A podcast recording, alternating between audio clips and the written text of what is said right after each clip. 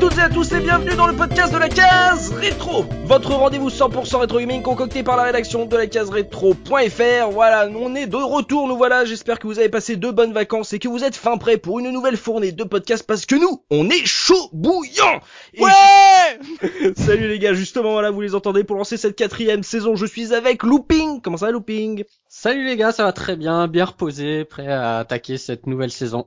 Il y a également le Master Subikun. Comment ça Subi Salut tout le monde, ça va nickel pour la saison 4. Et le fringant et sémillant Gerfo. Comment ça Gerfo? Ça va très bien, salut tout le monde, très heureux Ah. de revenir. Voilà, ne vous inquiétez pas, vous retrouverez Mikado Twix et les professeurs Rose et les autres membres de l'équipe. C'est juste que par exemple Mikado Twix a dû a souffert un peu de la, la canicule euh, de fin d'été, donc il se repose. Il reviendra, euh, Papy Mikado, euh, prochainement, très prochainement pour les podcasts avec Case Retro. Donc on est très heureux de vous retrouver pour cette saison 4. On espère que vous avez passé un bon moment avec nous. Et donc aujourd'hui, pour cette saison 4, pour lancer cette saison 4, on va parler des deux premiers épisodes de la série Max Payne, euh, ce jeu de tir à la, troisième personne développé par Remedy Entertainment et édité initialement par Gathering of Developers.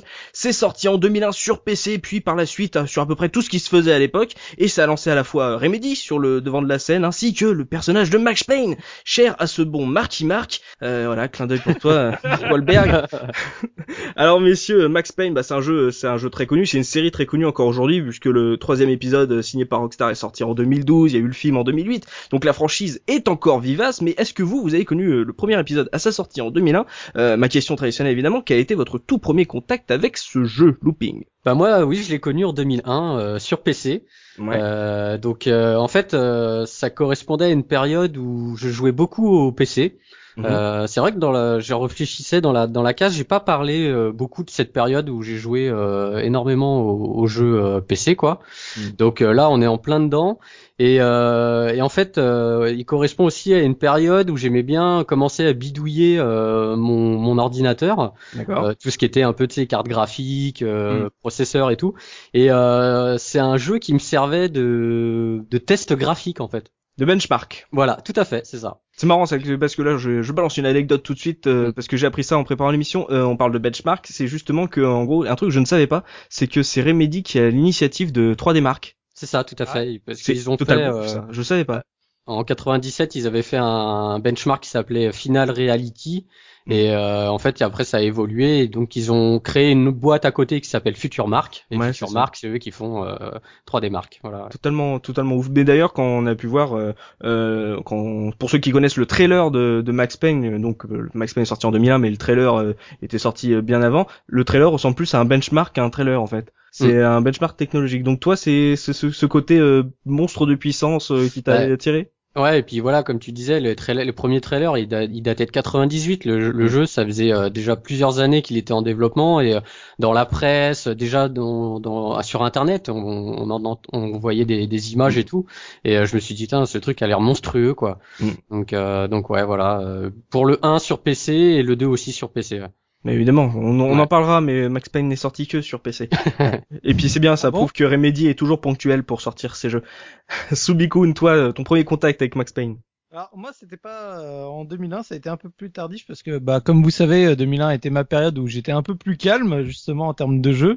Et en plus c'était une période de transition hein, on va dire justement entre ma N64 et et euh, la Dream PS2 enfin la génération suivante. Donc euh, j'ai j'ai pris un peu le train euh, à la bourre. Ouais. et j'ai fini par l'acheter bah en fait à- au moment où le 2 sortait parce Ouais. qu'ils avaient donc fait des versions classiques euh, du 1 sur euh, Xbox. Et donc je l'ai pris sur Xbox et je l'ai fait à ce moment-là en fait au moment de la sortie du 2 et puis le 2, bah après, je l'ai fait euh, quelques mois après, mais je l'ai pas terminé. Euh, en fait, bah comme j'avais fait les deux épisodes l'un à la suite de l'autre, bah je m'étais arrêté à peu près à la moitié du 2. Tu sais, où, Mhm. d'un moment, ça m'avait gavé un peu. Et finalement, bah je l'ai refait cet été, euh, justement sur PC pour pouvoir préparer l'émission, puisque j'avais jamais terminé le 2.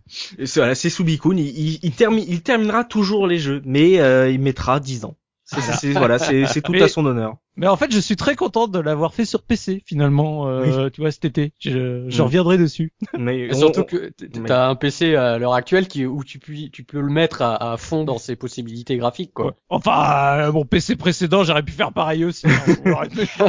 Mm. Ouais, ça sera aussi l'occasion de parler de, des versions console de Max Payne parce que moi j'ai aussi connu sur PS2, c'était une grosse frange de rigolade. Euh, Gerfo, notre PCiste, voilà, on parle d'un shooter sur PC, une pu- un une monstre de puissance technologique, un benchmark, euh, comme l'a dit Looping. Toi, ça a dû te parler à l'époque, non? Euh, ouais, mais pas en un seul temps parce que moi j'avais pas le PC. Alors avec Max Payne, j'ai une longue histoire euh, d'amour et de haine en fait, parce que bon, c'est un jeu dont j'ai entendu parler moi par la presse. Euh, j'ai souvenir des, des couvertures de, de, PC jeux qui étaient consacrées à Max Payne, qui disaient que ça allait être la prochaine tuerie euh, mm. du 21e siècle. Ah là là, ça va être génial et tout. Euh, puis bon, j'ai fait tourner une démo, ça, ça, ça, donnait trois fois rien. Tu t'es dit, waouh, c'est toujours en bullet time, c'est ouf. Ouais, c'est trop bien. Et puis en fait, euh, j'ai fini par l'acheter en me disant un jour j'aurai un PC qui pourra le faire tourner et je le ferai tourner dessus. Et je me souviens très bien où est-ce que j'ai acheté ce jeu parce que c'est euh, c'est vraiment très particulier. Je l'ai trouvé dans une euh, une toute petite boîte, euh, une toute petite un tout petit magasin de jeux vidéo à Portsmouth en Angleterre. Je l'ai acheté pour deux livres sterling en l'été 2003. J'étais en j'étais en vacances euh, pour un stage d'anglais euh, en Angleterre. Et, et ouais, oh, on a le droit à des super euh, super animations, on va se promener dans la ville. Et j'ai je suis allé faire une razzia sur un magasin de jeux vidéo bien évidemment.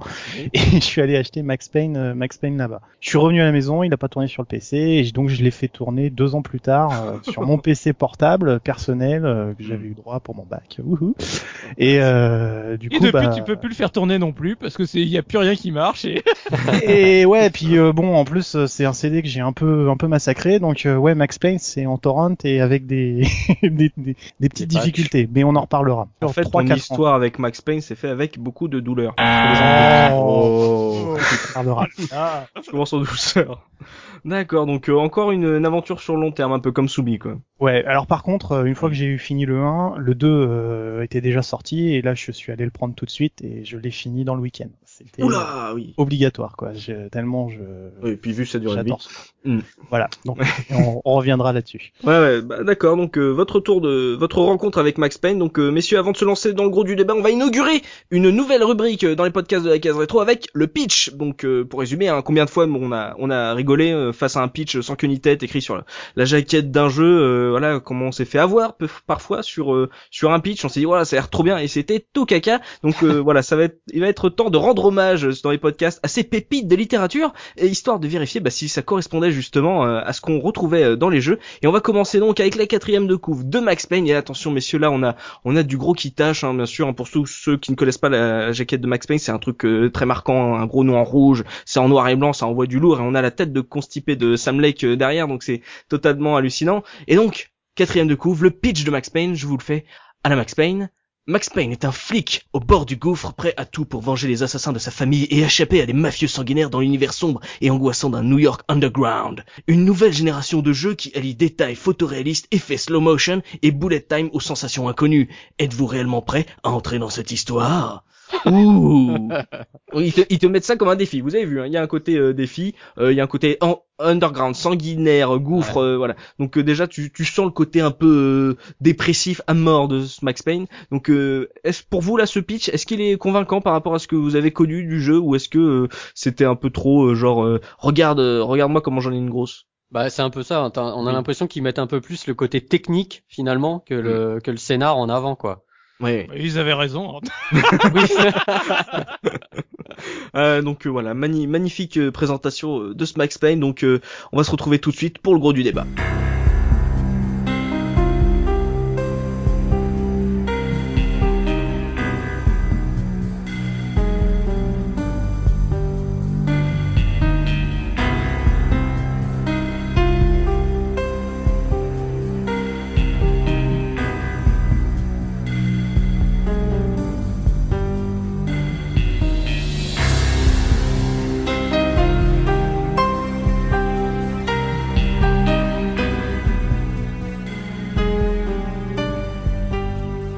Ce Max Payne là, on a pu euh, percer un peu euh, l'histoire, euh, ce qui nous présentait dans la quatrième de coup, mais donc on va revenir sur l'histoire. On a parlé d'un flic là qui veut venger sa famille, le scénario, looping, Max Payne, mm. bon on connaît, hein, même les jeunes qui vont au cinéma le connaissent.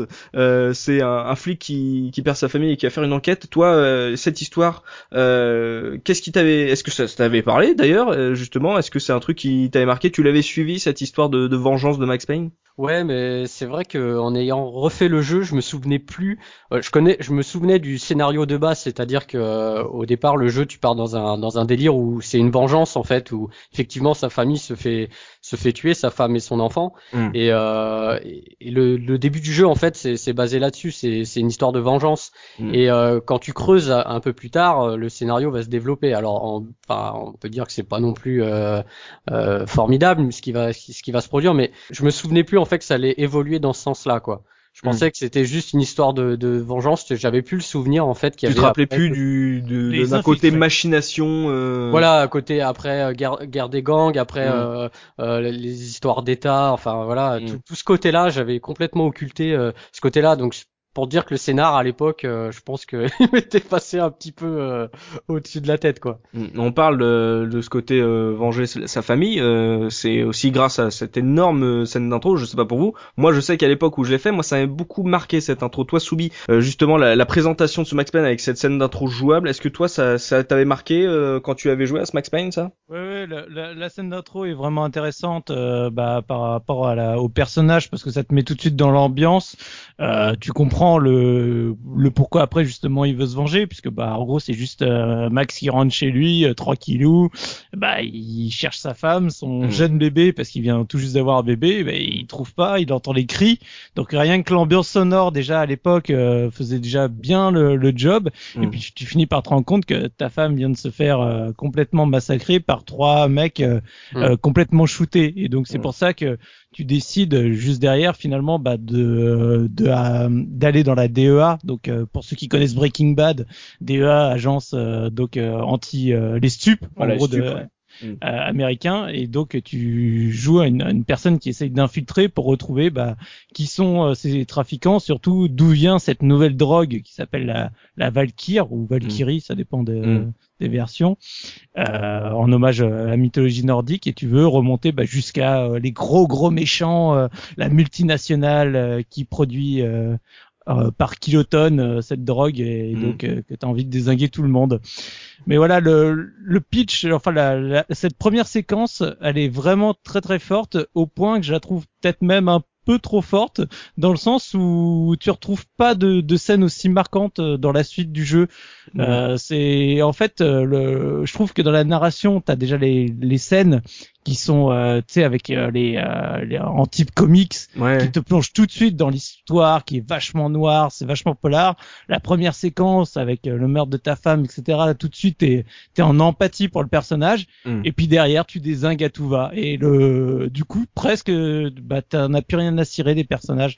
Quand, quand tu te retrouves euh, dans la séquence où t'as ton ami qui fait que tu t'es infiltré, qui Alex. se fait, voilà, Alex Balder qui se fait planter, bah t'en as presque, enfin moi personnellement, j'en avais rien à cirer quoi. C'est vrai. Mm. t'as- Dans la scène, t'as tellement pas de, De temps mort en plus, ouais. Ouais, de temps mort et tout. Le gars, il tombe par terre. Tu fais bon, bah, Bah, allez, c'est- je c'est continue. surtout- C'est surtout que ce mec-là, il, a- il apparaît comme ça dans le jeu. Euh, t'as pas vraiment euh, connaissance, t'as pas son passé. Enfin, tu sais, on n'a pas vu comment il s'était rencontré avec son pote, etc. T'as moins Et d'empathie immédiate Bah oui. qu'avec euh, la femme et le bébé. euh, Voilà, carrément. Le mec, tu le vois, c'est vrai, se faire plomber. Tu te dis, euh, bah, au départ, tu tiltes même pas tellement que c'est un pote à lui, etc. Quoi. Donc euh, ça, c'est vrai que c'est. euh, Est-ce que, mais est-ce que c'est pas simplement un prétexte hein? Parce que, enfin, bon, encore une Ah, fois, moi je, hein. moi, vo- voilà, enfin, je veux dire, faut, faut peut-être pas non plus de chercher à donner trop de crédit que ça.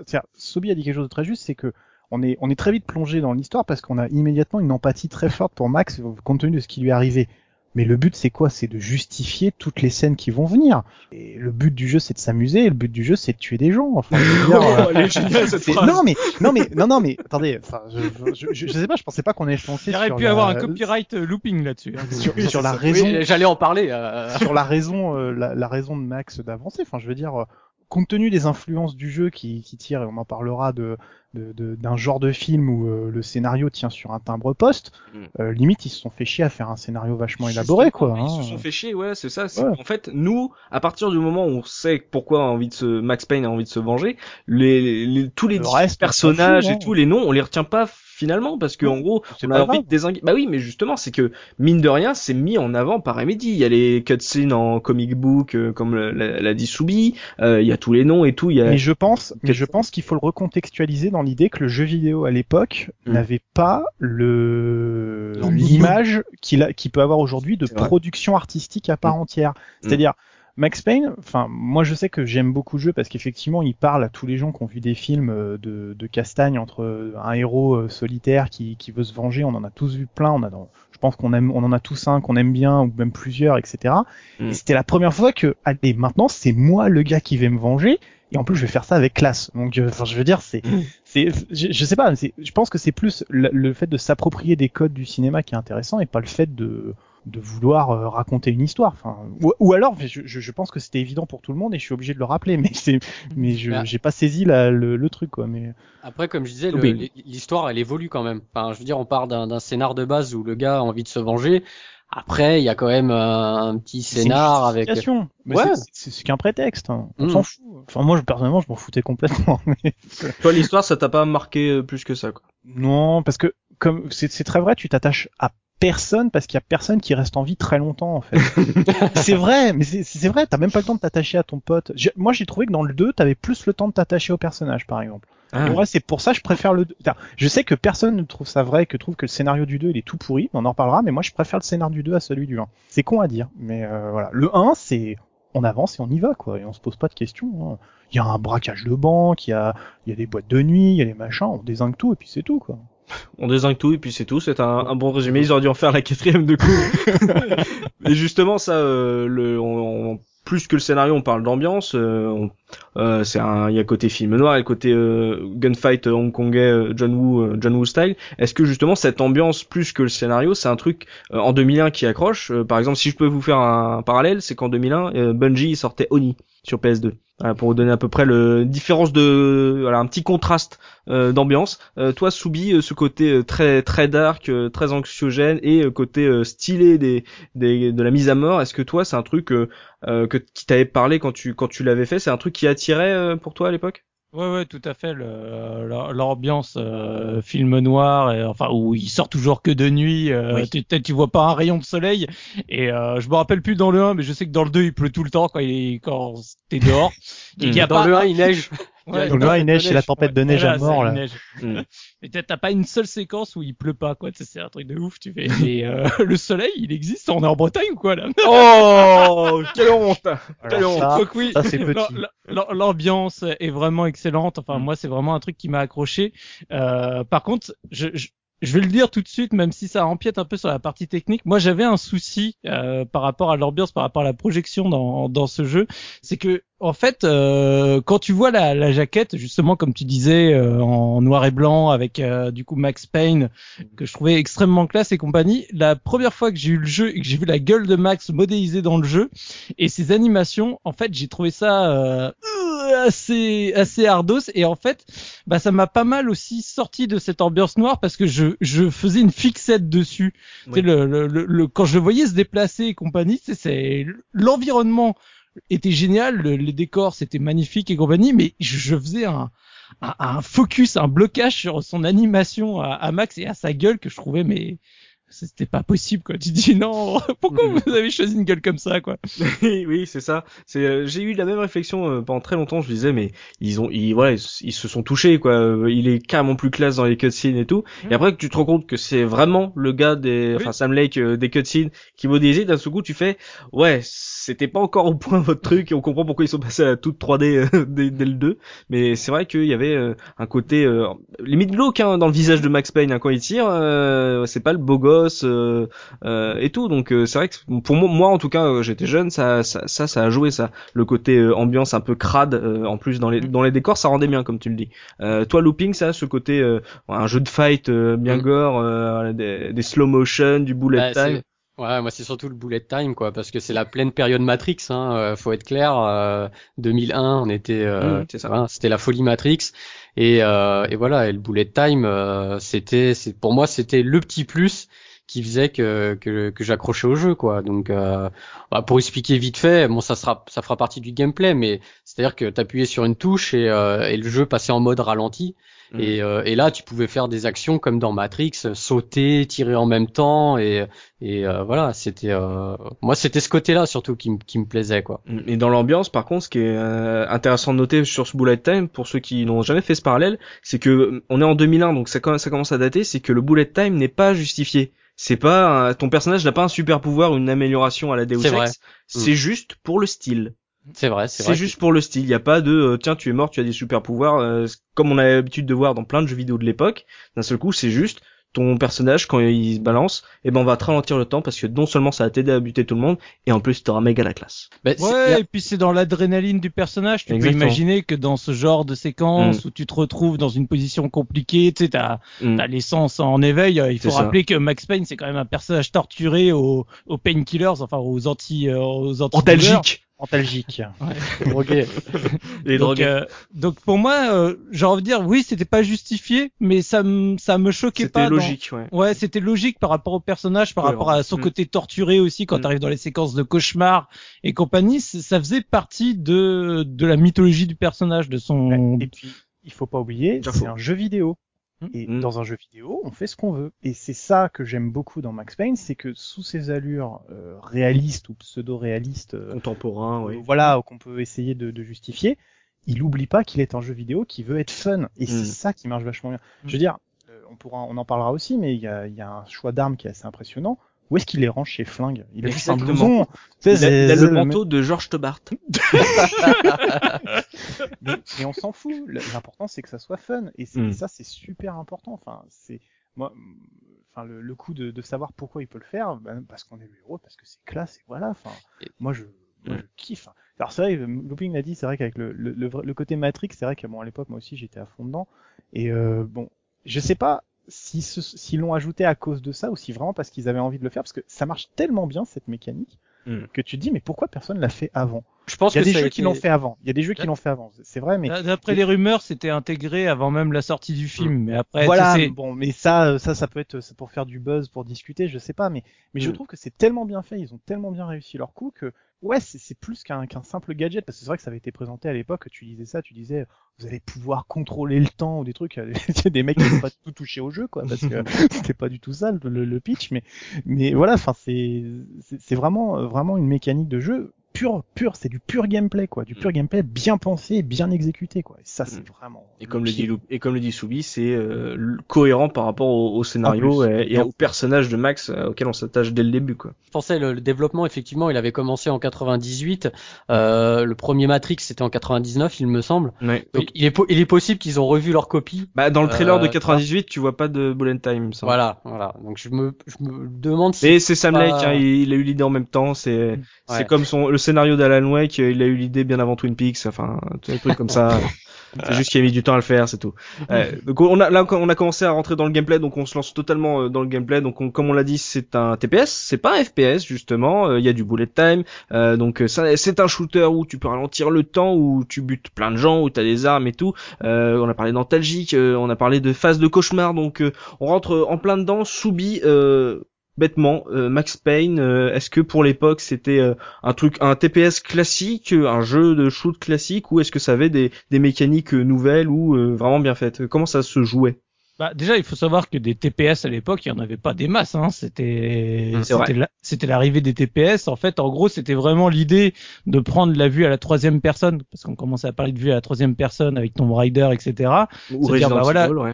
Resident Evil, je me mets à l'arrière du personnage, mais en gros, dans l'idée, c'est j'en, j'en fais un, un FPS, mais c'est Mm. juste que c'est en vue avec ton personnage devant, Mm. parce que le, le, le gameplay, c'est quasiment du Doom, hein, sans vouloir être méchant. Tu rentres dans une salle, tu flingues, tu, tu flingues tout le monde, et puis tu passes à la salle suivante. Mm. Mais la, la vue TPS permet un, une, justement une, une sensation dans l'action, une, euh, bah, tu sais, justement avec le bullet time, etc.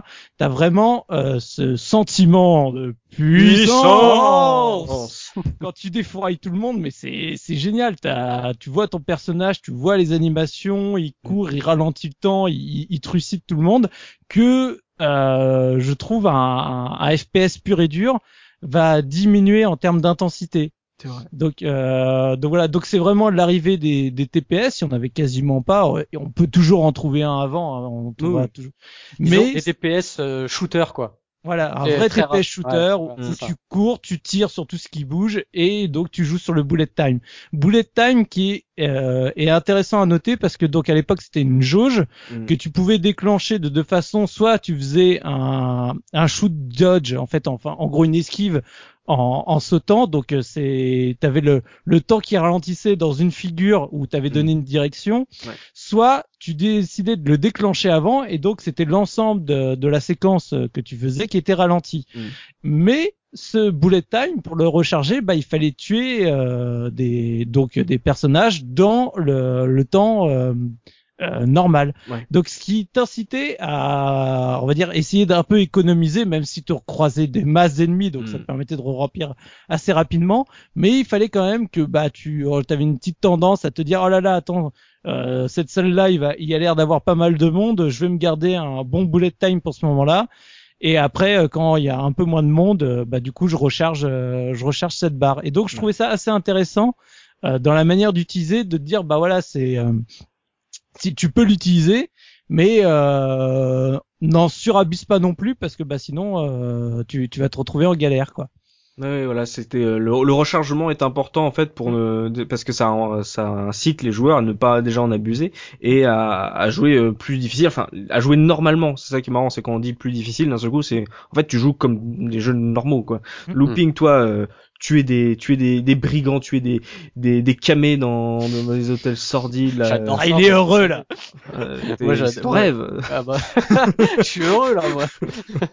non, mais c'est vrai que, ouais, ouais, je, en plus, c'est vrai qu'au niveau des, des commandes, euh, parce que le 1 se jouait au clavier, euh, enfin, moi, j'y ai joué sur PC, donc j'y jouais au clavier, Mm. et euh, c'est un jeu qui, qui est euh, très facile à prendre en main, parce que, euh, donc, euh, tu as un clic de souris pour tirer, un clic de souris pour déclencher le bullet time, Mm. et euh, avec la roulette, euh, tu, euh, tu faisais défiler ton inventaire pour choisir ton arme. Euh, donc c'est pareil, les armes, t'avais, euh, t'avais à foison quoi. Il y avait, euh, ça partait du euh, du euh, du Desert Eagle au euh, fusil à pompe, au sniper, à la grenade, euh, Molotov. Au Molotov, ouais, exactement. Il y Le avait Gangram, c'était les meilleurs. Ah oui, les petits ah Uzi, oui, oui, les oui, voilà, petits Uzi en double là. voilà, ça, tu ça pouvais avoir les doubles, les doubles Ça- évidemment, soit les les Magnum, enfin soit Ah, les le M9, Akimbo, c'était la, c'était la grande mode là. De, Ouais. c'est ça. Donc euh, voilà. Et puis t'avais aussi euh, à côté de ton sablier, donc t'avais euh, une représentation de Max Payne euh, qui était ta jauge de vie en fait. C'est ça. Et, et donc là où on disait qu'il était drogué, c'est que parce que pour pouvoir récupérer de la vie, il fallait ramasser des antalgiques, je crois. C'est ça, tu ne re- Voilà. tu, tu trouvais pas des trousses de soins, en fait tu euh, diminuais la douleur. Ça qui est aussi un marrant ça. C'est ça. Euh, C'était la un manière de voir la chose. le Dr House. euh, de- c'est ça. Ah, la Icoline, ouh, tiens, prends un coup de canne, tiens. Ah. c'est un peu ça, ouais.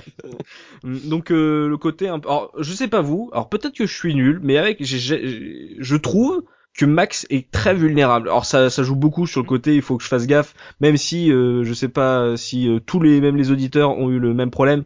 Euh, quand on n'a pas de bullet time, on reste un peu coincé contre les murs en attendant de faire le petit saut. euh, donc on, on lèche le mur, on lèche le papier peint euh, souvent dans, dans les coins d'hôtel. Est-ce que pour vous c'était assez dur euh, ce Max Payne euh, en termes de, de, de vulnérabilité de Max, euh, Jarfo Je, je, je sais pas trop. Enfin, il y a. En fait, j'ai aucun souvenir de comment j'ai fait le jeu parce que je l'ai, je l'ai refait beaucoup de fois. Et tu sais, c'est le genre de jeu.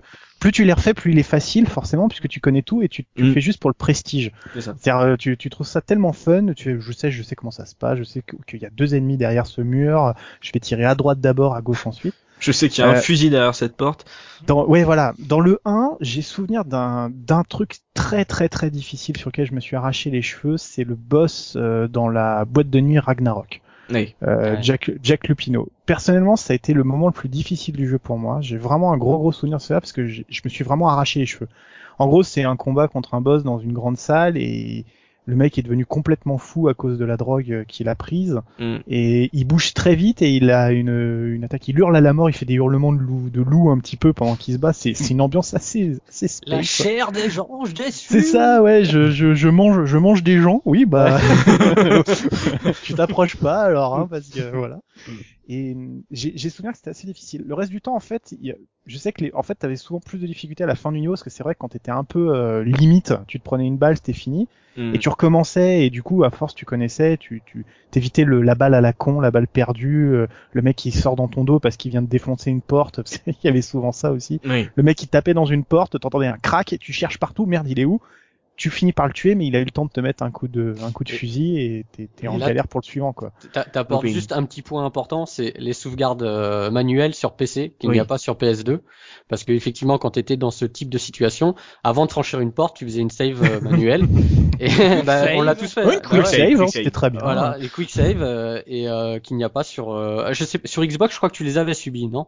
Euh, de mémoire, oui. J'ai pas eu de soucis, mais alors Ouais, après, ouais. je serais pas capable de confirmer, mais de Je mémoire. crois, oui. ouais.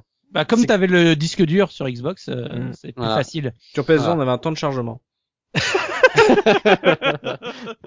non, ça permettait de se décontracter, tu vois. T'étais, Eh bon, et je vais me faire un café. Mais, mais les gars, par contre, il y a un truc qui me turlupine, euh, Oui. parce que du coup, à l'époque, on n'arrêtait pas de parler que Max Payne, il y avait la difficulté qui s'adaptait à ton style de jeu. Donc Ouais. normalement, tu devais pas avoir de soucis de progression. Je, je Ah ne oui, comprends ça à pas vos Ouais ouais, c'est un argument d'époque, ouais. Mm. Ah ouais. Ah bah c'était nul, hein. Ouais, ce qui est encore plus nul, c'est que là, on parle du niveau de difficulté. Il faut savoir que Max Payne, tu peux le faire qu'au niveau facile la première fois. T'es Oui, obligé- c'est vrai. Tu, t'as- tu peux pas choisir le niveau de difficulté, donc t'es obligé de le faire une fois en facile. Donc Ouais. le mec qui est le mec qui aime un peu avoir du level, eh ben non, t'es obligé de le taper une fois. Et à l'époque, ça avait été critiqué ça aussi. euh. Bon, enfin, en même temps, au bout de 8 heures, ça y est, t'as débloqué le deuxième niveau.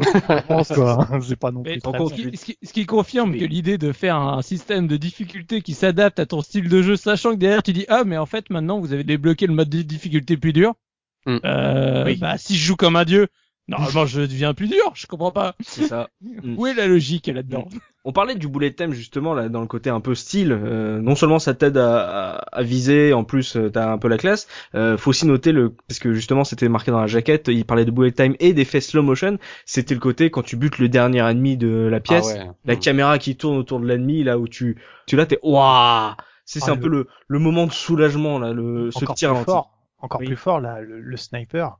Avec Ah la oui. balle Cette, cette Ah. caméra qui suivait la balle, mais elle Mm. était magique. Hein. Franchement, c'est, je- enfin, c'est- tu sais, on me- de- dans des fois on parle des- des- de l'effet waouh, tu sais, le truc Mm. tu fais putain je bave quoi. Mais Mm. la première fois que tu vois ça, tu baves pour de vrai quoi. C'est, tu fais, oh non sérieux c'est trop la classe, je veux recommencer quoi. Et ça le faisait à chaque coup. Et puis au bout de Mm. 10 coups, tu t'en as marre parce que ça te fait perdre ton rythme. Mais bon, ça. mais bon. Ça. Mais, mais c'est vrai que c'est c'est des gros souvenirs comme ça. C'est que des moments où tu fais, euh, Les, voilà, les douilles qui sautent aussi quand t'es en bullet time, tu tires, t'es en l'air, t'es en train de sauter, tu Ça tires, n'aura t'as pas les- le même effet sans les deux. Ouais. Mm. et t'as les douilles qui partent. euh, bah, c'est tout bête, mais c'est vrai que ça en jette quoi. Ça fait vraiment film d'action quoi. Mm, je sais- pas pour Oui. vous si ça vous est arrivé, mais moi je m'amusais à les recompter au sol pour être sûr que ça correspondait bien au nombre de balles que j'avais tiré. J'ai dessiné fois, des ça. zizi sur les murs. Oui, avec bah, ça aussi on l'a fait. Moi j'ai écrit mon nom avec euh, avec les, les, les Uzi. D'ailleurs C'était- limité genre Eh oui, à, euh, enfin, tu sais, 16. tu- tu- ou- Oh 32, non, plus que ça. Bah ça dépend de ton PC. Oui, T'avais un c'est ça. petit PC, c'est peut-être pour ça. Eh oui, petit PC. C'est pas la taille qui compte, monsieur Gerfo. Mais c'est vrai que je cette époque où on attendait de voir à quel moment l'impact de balle allait disparaître sur le mur quand on en faisait trop. C'était trop mignon, ça. Tu faisais les premiers avec un flingue, Oui. ça faisait 1 1 1, puis après tu sortais la mitraillette et tu les voyais tous disparaître d'un seul coup. Ça faisait, tu ça. faisais des lignes. Tu faisais du domino de- d'impact. Non, du Euh, snake. Ah oui, oh, magnifique. Donc là, messieurs, on a parlé de la, de la partie rigolote, hein, la partie fight. On va parler de la partie moins rigolote. On va parler de la partie plateforme. Alors, pourquoi foutre de la plateforme dans un TPS Justement, euh, Gerfo parlait de rythme. Est-ce que ça, c'est pas le truc qui te dégomme le rythme? Euh, ouais, ouais, ouais, clairement. Hein. Ça s'appelle le syndrome Lara Croft. Euh, ça fait bien chier. Ah non, pour moi c'est le syndrome Half-Life, Deus Oui, et- échelle, échelle, échelle Half-Life. Ah mais Qu'est-ce ouais, que non, ça je- fout là, quoi Ouais, qu'est-ce que ça fout là? Non, On est bien d'accord. hein. On a, Mm. on s'est tous arraché les cheveux sur euh, sur le la, la petite plateforme de sang du deuxième ou troisième cauchemar. Ah, le cauchemar, oui. Cette cette phase en fait où on est tout dans le noir. Il y a qu'une ligne de sang et il faut marcher dessus. Et on a Et genre il y a la curiosité de notre télé. elle, elle fait elle fait 14 cm de large cette euh, cette ligne et le personnage il a des pieds euh, qui tu sais s'il dépasse un peu bah ça tombe quoi. Ah, c'est Alain Bernard. hein. Ah putain, c'est Ah, et puis c'est c'est un horrible, quoi. horrible. Il, il marche comme un Playmobil. Hein. Ah ouais, tu- y a pas de, c'est là où tu vois vraiment l'évolution de la 3D, c'est que c'est encore vachement haché comme animation. Ça ça m'a Mm. fait vraiment bizarre parce que je m'attendais, tu sais, comme quoi les souvenirs ça, ça lisse tout, mais Mm. je m'attendais vraiment à un jeu plus beau au niveau de l'animation parce que il est vachement rigide quand même. Bah, c'est faut- pour ça que je disais que moi, dès l'époque, ça m'avait choqué l'animation. hein. Moi, Mm. avoir un personnage qui où il a toujours la tête qui va devant, parce que ça c'est dû au, au gameplay en lui-même avec euh, le contrôle de la souris euh, qui, qui contrôle la caméra et du coup ton personnage regarde toujours en face quoi qu'il arrive, tu verras jamais sa tête, sauf pendant les cutscenes. Oui. Euh, et du coup le, le personnage il marche, mais c'est euh, tu sais t'as t'as la tête, elle est droite, elle est fixe, et t'as tout le reste du corps qui bouge, sais, qui tourne, qui fait ce Mm. qu'il veut, mais la tête elle reste, elle bouge pas quoi. Et moi je sincèrement je trouve les animations euh, dès l'époque en tout cas ça m'avait choqué. euh, je, je trouvais que ça gâchait un peu bah c'est tous ces effets bullet time ou autres parce que bah des fois euh, bah, je trouvais que Max putain euh, mec euh, quand même euh, t'es- même son manteau il a l'air aussi rigide que lui quoi c'est Ah oui, c'est clair, il en une Kevlar. veste le de plomb On dirait qu'ils ont tout mis Tout dans les, dans les, en fait, dans les visages, dans les textures, tu sais, ils Les ont, flingues. ils- euh, les flingues aussi. Les parce flingues et les visages. Ouais. Quand, quand tu tues un mec justement au ralenti, le dernier de la, La de la malle. salle, euh, tu sais, quand tu vois le, la scène au ralenti, quand c'est le dernier que tu tues, tu le vois souvent de gros plans le mec. Et en fait, Mm. tu, tu vois son corps, il- limite c'est un JPEG tout plat. avec avec un, une faciès comme ça euh, plate dessus c'est vrai que c'est Mm. bon ils ont ils ont tout mis dans les dans les têtes quoi Mais on, on revient aux, aux scènes de cauchemar pour expliquer à ceux qui n'ont jamais fait le Max Payne 1, c'est qu'en gros euh, Max il est il va pas bien, hein. il est en train de se droguer, il a perdu il a perdu sa femme, euh, sa fille. En fait, il non une il se de- drogue pas on le drogue à son âge Oui, on, on le drague. oui, non mais nous on le drogue avec les antalgiques. ah oui c'est vrai Et, et il se retrouve donc. Antalgique euh, plus Valkyr ça commence à faire un beau C'est un sacré cocktail. Et, euh, et en fait, ces scènes, c'est euh, tu vous avez des lignes de sang dans le noir complet et Max, c'est un labyrinthe en fait, et Max doit aller au bout de, de ce labyrinthe pendant que le bébé hurle à la mort. C'est particulièrement anxiogène. Et euh, moi, je sais que ça m'a traumatisé ces, ces, ces scènes de cauchemar en dehors du gameplay. euh, excessivement rigide. Euh, Je sais que en termes d'ambiance, euh, on n'en a pas parlé, mais cette scène de cauchemar, moi, ça me, ça m'a glacé le sang. Surtout que vu que tu veux pas tomber, tu prends du temps, et plus tu prends du temps, plus tu as le bébé qui te gueule dans les oreilles et qui s'incruste dans ta tête et dans ta tête jusqu'à ce que tu ailles te coucher et que tu ne dormes pas jusqu'à l'école demain. Voilà, c'était c'était euh, magique, mais euh, en termes voilà, ju- justement, Soubi en parlait là, le côté un peu rigide de Max Payne. Est-ce que euh, voilà, faire des phases de plateforme où où tu dois marcher sur euh, sur une planche, des trucs comme ça, est-ce que c'était pas un peu too much? Comme on l'a dit, Gerfo, euh, le, scénario, le scénario était prétexte à, à une grosse fusillade. Est-ce que justement, c'est, pas les trucs qui cassent le rythme et il fallait fallait peut-être pas les les foutre ou c'était peut-être un comment dire un reliquat du passé de nos jeux à la Tomb Raider etc. Où en gros fallait un petit peu de plateforme parce que faut faire souffler le joueur.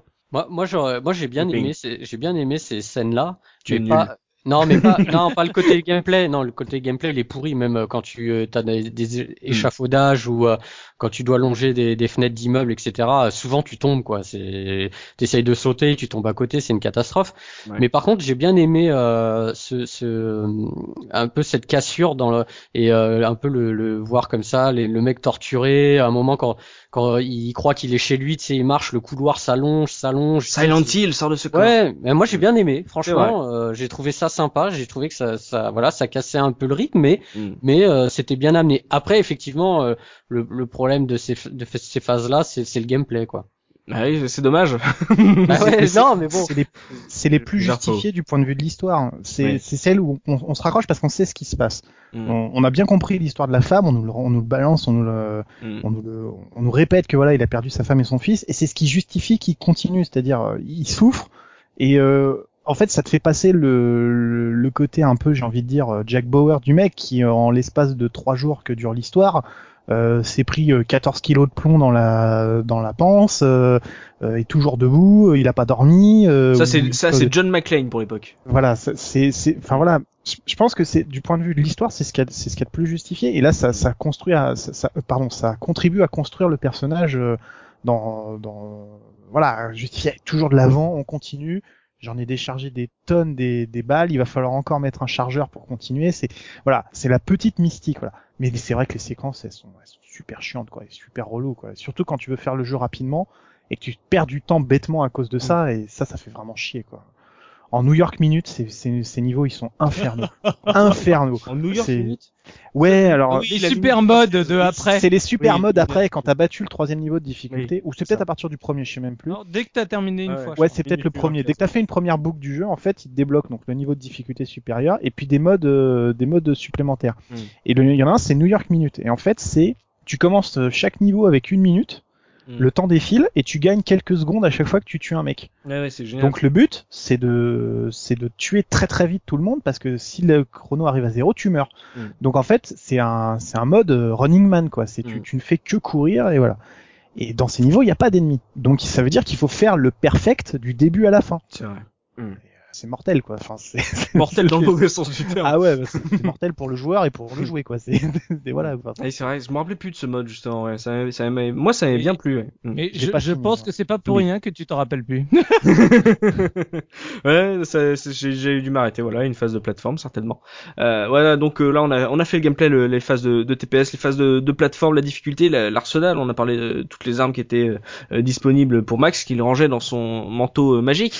Euh, on va parler, on a évoqué un peu la technique. On, rentre là-dedans là, les graphismes. Soubi, tu parlais d'animation, tu trouvais que c'était un peu, même pour l'époque, euh, un peu limité. On a parlé de de, de ces graphismes euh, photo numérisés avec euh, la, le joli faciès de Sam Lake euh, fiché sur le personnage de, de Max Payne. Est-ce que pour vous, en 2001, on, sous- Looping, tu as parlé de benchmark. Est-ce que pour toi, ça veut dire que ce Max Payne, pour toi, c'était une grosse claque graphique euh, En plus, Gerfo a dit qu'il avait pas le PC pour le faire tourner. Est-ce que ça veut dire que c'était euh, du gros lourd euh, technique euh, PC pour Bah, l'époque? Il faut savoir que euh, c'était un c'était un jeu qui qui demandait pas non plus euh, une config. euh, c'était un jeu qui était très bien optimisé. Donc c'est-à-dire que même avec une, enfin, tu vois, il y avait des certaines configs qui le faisaient pas tourner, mais t'avais pas besoin besoin non plus d'une machine de guerre de l'époque Mhm. pour pouvoir le faire tourner. C'est-à-dire que tu pouvais quand même euh, faire tes réglages euh, comme on fait sur PC, euh, descendre euh, la qualité graphique, etc. Et tu pouvais arriver quand même à jouer euh, assez correctement. Euh, moi, je te dis, il me servait vraiment de, de benchmark sur, sur mon PC de, de cette époque-là. Euh, moi, je le, moi, je le trouvais bien fait à l'époque. Je, je trouvais pas. Je sais que Subi, lui, il trouve qu'il y avait déjà des problèmes d'animation. Ouais, Euh, mais après, ce qui- ce qu'il faut oui. se rappeler, c'est que moi, je l'ai fait un peu plus tard. Même Ah si oui, c'est vrai, Même voilà. si c'est dans l'époque, moi, c'était déjà quasiment l'époque de Max Payne 2, c'est deux ans plus tard. Euh, on est plus que rentré dans la transition, euh, 3D, justement.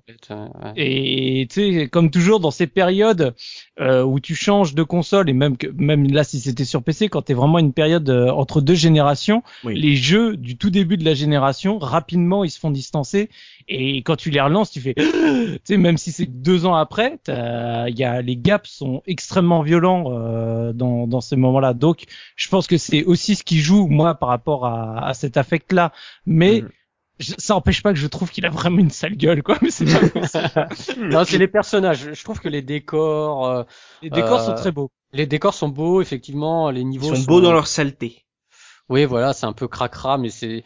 Euh, puis on n'a pas parlé C'est un, peu le a- côté euh, T-Rex PlayStation en fait. C'est le côté euh, euh, le côté un peu ocre, un peu crade, euh, aide à cacher peut-être certaines aussi limites techniques, même si en fait il y avait et tout le reste jouait sur les effets de lumière euh, des flingues en fait. Quand les flammes éclairent les, la, la tronche des personnages, des trucs comme ça en fait, d'un seul coup, en fait, t'as, une vraie impression de de, de nouveauté euh, technique en fait. Ça, c'est ça, ça, c'est intéressant. Et tu sais, il y a, y a un truc qui est, qui est marrant. Tout à l'heure, on parlait justement que euh, le jeu il se, dé- il se déroule pendant une tempête euh, de neige. ouais. Et à un moment, euh, parce que dans le jeu, tu peux, euh, comme on, après ça se fera dans Alan Wake, euh, tu sais, tu peux écouter des postes de radio ou la télé, Mm. et il y a, tu vois des bulletins, euh, des bulletins radio qui, Mm. qui passent, etc. Et euh, à un moment, il y a à la radio, ils disent oui, euh, tempête de neige sur New York, tous les habitants doivent rester cloîtrés chez eux, etc. Mm. Et tu sens que en fait c'est le prétexte qu'en fait il y a jamais personne dans les rues. Il y a Mais que quand des tu brigands. sors dans la rue, il y a plus, il y a plus personne. Il y a que des brigands, c'est tout. Les brigands. Il y a pas un chat. Et t'es dans Street of Rage. Ouais. Voilà, c'est ça. C'est magique. Oui. Il y a que les bagnoles qui étaient moches. Les, les Ah oui, camions qui bloquaient les, rues. Ah, c'était des cubes. C'est Hmm. euh, voilà, avec un plaquage de texture. Mais tout le reste, les briques et tout, c'était déjà sympathique, je trouvais. Le métro, moi- enfin, tu sais, c'est c'est un peu comme on retourne sur l'histoire du film, mais tu sais, c'est finalement euh, quand t'as jamais joué, quand, tu, quand on n'avait pas encore joué à ce jeu-là, tu sais, c'est que des lieux ultra classiques, mais super bien faits, quoi. Mm. Et en fait, c'est pour ça que les, les suivants après, l'effet un peu waouh passe encore, parce que bah, c'est la première fois que tu voyais, moi je parle, le, le, le niveau du métro, mais super classe quoi. C'est que des briques, euh, c'est que des, du, du carrelage posé sur les murs, mais, mais c'est super classe. Je sais pas pourquoi, c'est dégueulasse effectivement, c'est crade, il y a du papier, des, des trucs déchirés, la lumière à moitié pétée, Mm. mais, mais, mais c'est beau, et c'est juste beau, et tu contemples, voilà. Mm. Puis après Ça, tu cours parce que mm, euh, c'est clair. Et en plus, le dernier métro que j'avais visité, moi, c'est dans Siphon Filter. Donc, euh, c'est vous dire, c'est vous dire le contraste. Il y avait pas de taser. Siphon filter. Siphon S'il te plaît. évidemment. ah oui, c'était, mais ça, c'était, euh, ouais, c'était magique. euh. Donc, graphisme pour vous, c'était, euh, euh, ça pouvait être correct. En gros, l'esthétisme du jeu euh, primait euh, sur euh, la, la technique pure, même si, comme l'a dit Looping, le jeu semblait assez bien optimisé par les mecs qui ont créé euh, 3D Mark. C'est quand même euh, la moindre des choses. Mais je, je pense qu'à l'époque c'était une vraie claque graphique. Hein. Par contre, Ah oui, euh, ouais. vraiment euh, sur PC, je parle sur PC. Mm. Euh, ceux qui avaient un, une P- un PC, une bête de compète et tout, qui pouvaient mettre toutes les, parce que c'est donc il y a- il y, a les options graphiques, tu les mets à fond. Mm. Euh, ça enterrait euh, sauvagement quand même beaucoup de choses qui se faisaient euh, au même moment. Donc euh, là-dessus, même si après voilà, tu aimes ou t'aimes pas les, les animations, moi je suis pas, je suis pas un grand fan. Ça n'empêche pas que c'était une bête technique pour l'époque, quoi. Mm. On, on- on nous disait à l'époque, j'avais j'avais regardé les tests euh, euh, pour le faire tourner correctement. On nous disait un processeur d'un gigahertz avec une GeForce 3. Ouh, Voilà. eh, quand même. Hein. et là, et là, t'étais au top. Hein. Tu le mettais, euh, tu le mettais au, au top euh, à l'époque, quoi. Et puis il faut pas oublier, c'est t'avais le, le- les environnements eux-mêmes, et rien que tous les effets qu'on parlait, les effets de particules, les effets des balles, enfin des, des douilles qui sautent, euh, etc., sont des, des vraies avancées par rapport à, à ce qui se faisait à l'époque. Les trajectoires des balles en bullet time Mm. sur le PC, euh, tu les avais pas, je crois, sur sur console, mais ça rajoutait également euh, à l'effet saisissant du de la technique, quoi. Donc Et- c'est Et tu vois, dans le manuel, j'ai j'ai relu le manuel, il y a un truc qui m'a fait sourire, c'est que les mecs, ils te disent dans le manuel que euh, c'est le premier jeu, alors c'est eux qui le disent, hein, c'est le premier jeu où la balle euh, est en temps réel, c'est-à-dire que C'est un objet, ouais. elle, voilà, elle, elle t'arrive pas, euh, tu sais, euh, c'est pas, euh, tu tires, ça arrive quoi, tu l'as dans le ventre quoi, tu vois, Mm. elle a, elle a sa trajectoire quoi. Mm. Tu vois ce que je veux dire? C'était un, c'était un argument euh, technique. Euh, la balle euh, était réelle quoi, elle, elle, elle traversait une pièce. C'est ça, c'est euh, comme l'a dit euh, Soubi, c'est qu'en bullet time, tu vois la trajectoire de la balle et que la balle n'est pas juste un point qui qui Mm. tire euh, tout seul. C'est d'un seul coup, euh, t'as l'impression que tu peux l'éviter, euh, que tu qu'elle te frôle quand tu quand tu te penches en arrière et tout. Euh, mais justement, la Soubi, là, tu parlais des versions console. Euh, toi, tu as connu la version Xbox? Oui. Euh, moi, j'ai connu la version PS2. Est-ce que pour toi, c'était euh, oui euh, de- J'imagine que la, la version Xbox devait être un peu plus honnête euh, Oui. que la version PS2. Ah oui, oui, euh, je crois qu'il n'y a pas photo. hein. Je, euh, moi, j'avais vu les tests de l'époque et de toute façon, de base, euh, euh, comme je l'avais déjà dit dans Beyond Good and Evil, euh, quand il y avait un jeu multiplateforme euh, entre PS2 et Xbox, mon choix était très vite fait. Hein. Tu m'étonnes. Faut, faut pas se leurrer, quoi. Mm. Donc voilà, non, le, le jeu est- était beaucoup plus proche de, de la version PC en termes de graphisme, etc. Après, c'est pareil. euh, honnêtement, euh, j'ai recomparé les deux. Il y a, quand tu mets vraiment à fond, il y a quand même vraiment pas photo. Hein, faut pas se Mm. leurrer. Euh, quand t'enlèves tout l'alias, machin, tu mets tous les effets à fond.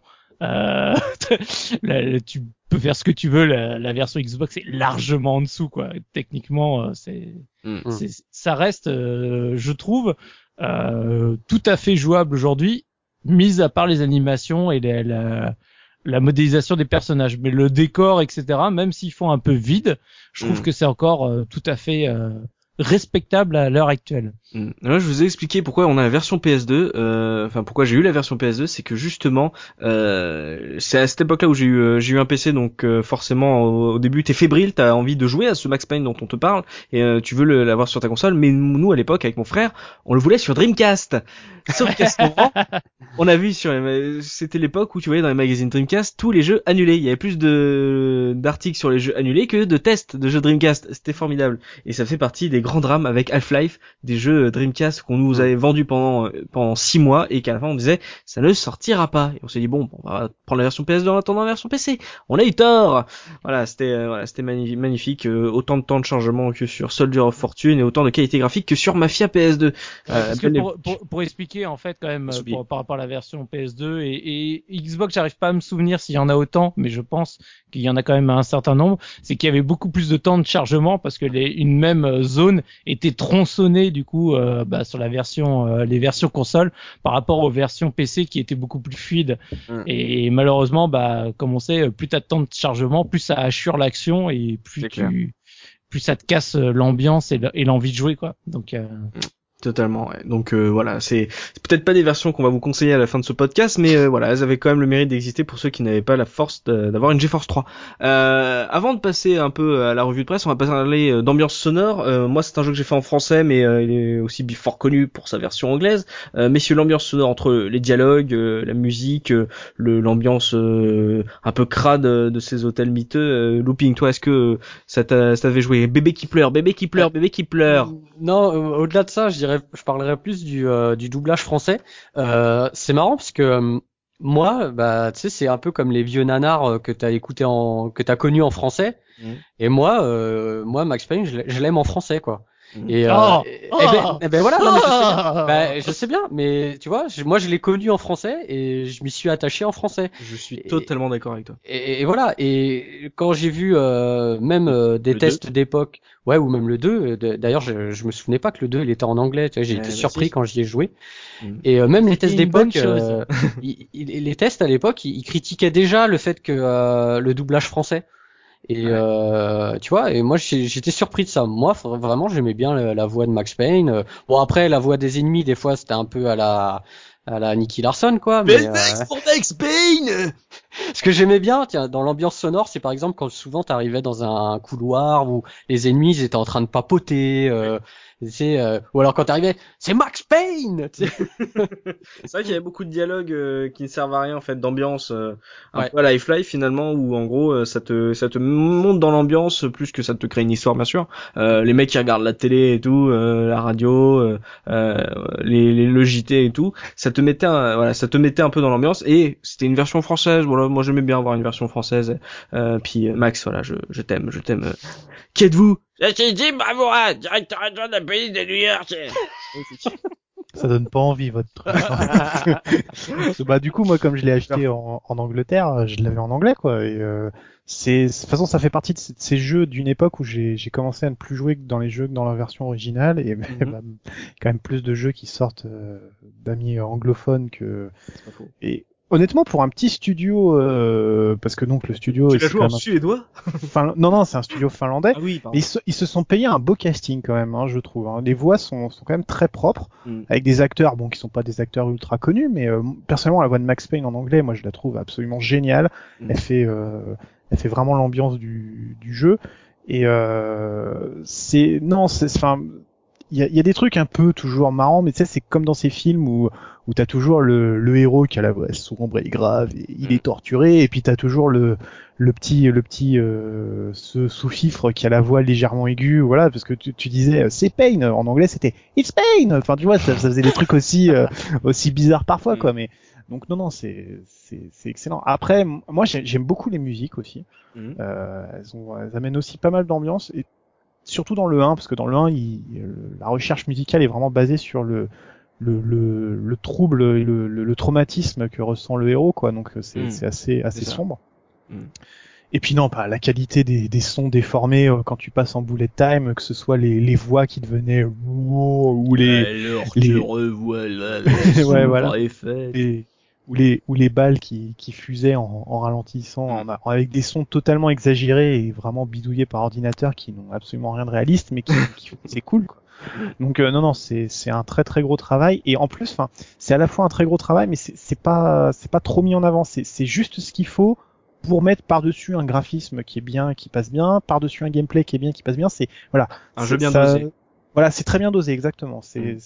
c'est c'est juste ce qu'il faut pour que le jeu soit très agréable à, à voir, à écouter et à jouer. quoi. C'est c'est très très bien. Soubi, VF ou VO Bah moi perso, je, malheureusement le 1 je l'ai fait en VF, euh, mais je préfère. Je, je- oui, non parce que je me rendais bien compte que la VF était quand même plus que limite. Autant il y a des VF que j'aime bien dans certains jeux, je les trouve très bien réalisés, il y a Mm. pas de souci. Autant là je la trouvais vraiment très très light. Et après quand plus tard j'ai justement j'ai un peu tâté de la version PC en VO et compagnie, euh, là il y a pas photo quoi. Franchement Mhm. sincèrement il y a pas photo quoi. C'est parce que c'est Looping et moi en fait on avait joué à Tenchu avant Euh, donc on a l'impression de revivre, tu vois. Tu t'étais incrusté dans la mauvaise soirée. C'est ça. De ce coup, nous, c'était voilà, c'était euh, pantoufle, hein, euh, ma- Max Payne. ouais.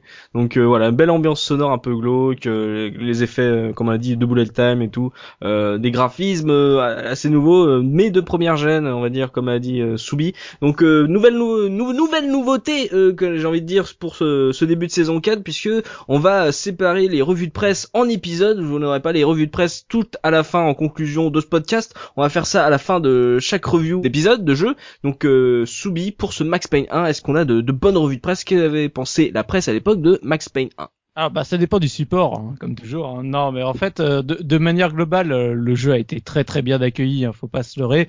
Euh, juste pour rappeler, parce que bon, là on arrive quand même à l'ère euh, Internet, ce qui permet d'avoir un certain nombre de, de données comme bah, Metacritic. Le jeu PC, il est à 89 sur Metacritic. La version Xbox est aussi à 89. Ah. Ah, la version PS2 est à 80. Mais je ne Ah. me demande bien pourquoi. Donc voilà, donc euh, les, les, les notes sont, sont globalement très très bonnes et surtout en particulier pour pour la version PC où on va se retrouver chez chez un joystick avec 88% d'intérêt, un Gen 4 avec 16 sur 20 euh, en note finale, Gamecult qui lui décerne un 9 sur 10 de la Ah part de oui. pois chiche. Donc voilà, quand même, je, je tiens à dire que c'est- une note non négligeable du côté de Gamecult, jeuxvideo.com qui lui donne un 18 sur 20. Donc voilà, euh, la version PC euh, en tant que telle euh, a des très très bonnes notes. Les Mm. versions Xbox et PS2 ont des notes relativement correctes, juste moindres par rapport à la version PC. Voilà. Mm. Donc après, de manière euh, plus rigolote, euh, comme j'avais dit à la fin de la saison 3, euh, j'essaye toujours de retrouver le petit test de l'escroc. Oui. Donc bah, cette fois-ci, ce sera un demi-test de l'escroc. C'est une pageounette de l'escroc chez Gen 4 euh, qui euh, en fait commence son premier paragraphe en disant ah les, du coup les développeurs je leur en veux ils m'ont fait attendre tellement de temps. Mais en même temps ça y est maintenant j'ai le jeu je les aime. Bon je vais vous expliquer pourquoi je les aime. Grand un petit A. Découvrez la vie de Max Payne qui rentre de chez lui euh, sur son petit vélo et tout. Donc je vous invite à lire le paragraphe. C'est c'est du pur remplissage de lignes euh, pour euh, bah, pour gagner une page quoi pour gratter une page. Donc c'est c'est c'est, euh, oh, une page jaunette de l'escroc mais bon voilà oh, je vais pas trop lui en vouloir alors par contre ce qui est assez intéressant donc bah, je vais vous lire les les il y a plusieurs opinions donc euh, de la part de, de différents testeurs de, de chez Gen 4 et J'en trouve deux assez intéressants puisqu'ils seront pas tout à fait euh, sur le sur le même point de vue. Mhm. Tu as donc euh, le l'avis de Arnaud qui dit bah il a beau avoir des défauts et être un jeu bourrin, Max Payne m'a collé devant mon ordinateur comme un jeu de pure action ne l'avait fait depuis longtemps. Les nuits sont brutalement devenues courtes. L'alimentation s'est faite moins indispensable et le sommeil encore moins. Mais le problème, en jouant comme ça, bah, c'est qu'on finit le jeu très vite. Une expérience cependant inoubliable. C'est vrai que par contre, à chaque fois, bah, les défauts qui sortent des différents tests, bah, c'est surtout l'IA des personnages et la durée de vie qui, euh, bah, malheureusement, alors oscille euh, entre 10 et 15 heures selon euh, les, les tests. Je pense sincèrement que même là, ils ont un peu euh, Oui. euh, Ouais, au- poussé un augmenté peu. Ouais. parce que sincèrement tu le finis vraiment très très vite le jeu ça va, ça va très très vite Mhm. et donc un peu de l'autre côté t'as l'avis de l'opinion de Fred donc euh, où il dit euh, les balles qui ne perforent pas de minables portes en bois des personnages pas forcément très beaux une durée de vie ridicule autant de défauts qui interdisent à Max Payne les meilleures notes Pourtant, cela reste une bombe. Ambiance, jouabilité et surtout aspect tactique des combats. Entre parenthèses, si si. Grâce au bullet time, le, le rendent incontournable. Impossible désormais de jouer à un shoot 3D sans se demander où est la touche bullet time. Donc j'aimais Oui. bien parce que il commence son opinion quand même par rappeler bah, quels sont euh, des défauts qui, sur lesquels je- en plus je suis totalement d'accord euh, concernant le jeu et, euh, et voilà malgré ces défauts et c'est ce qui ressort dans tous les tests ça n'empêche pas que voilà tu, tu apprécies vraiment le jeu et donc le jeu n'a finalement pas les notes euh, de jeu excellentissime Oui. mais c'est juste dû à ces petits défauts mais ça n'empêche pas que tous les testeurs, quand tu lis, ils disent, ok, je lui donne pas la note maximale, ok, le jeu il a des défauts, mais qu'est-ce que j'ai tripé dessus, quoi?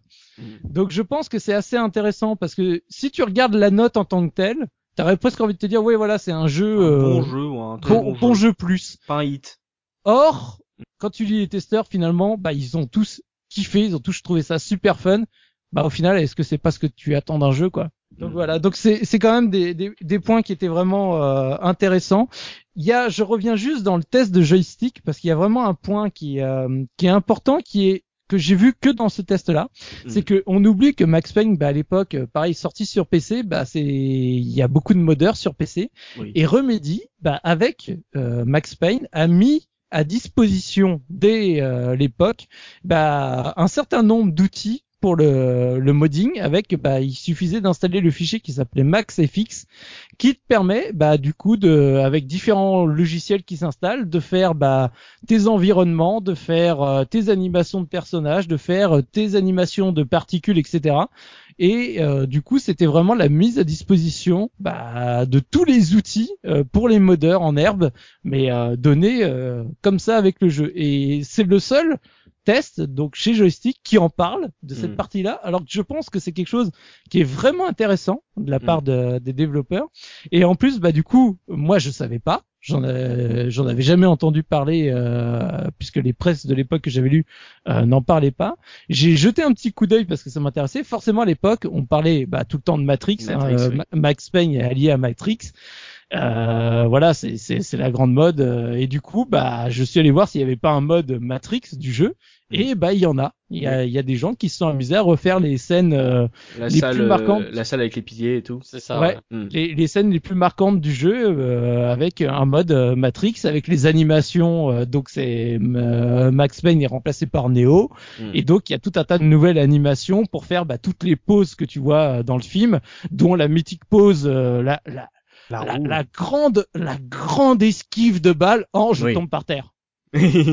J'ai toujours adoré dès le- dès Matrix, je trouvais cette esquive absolument nazissime. J'esquive des balles en tombant par terre. Bravo, bravo. Merci Néo.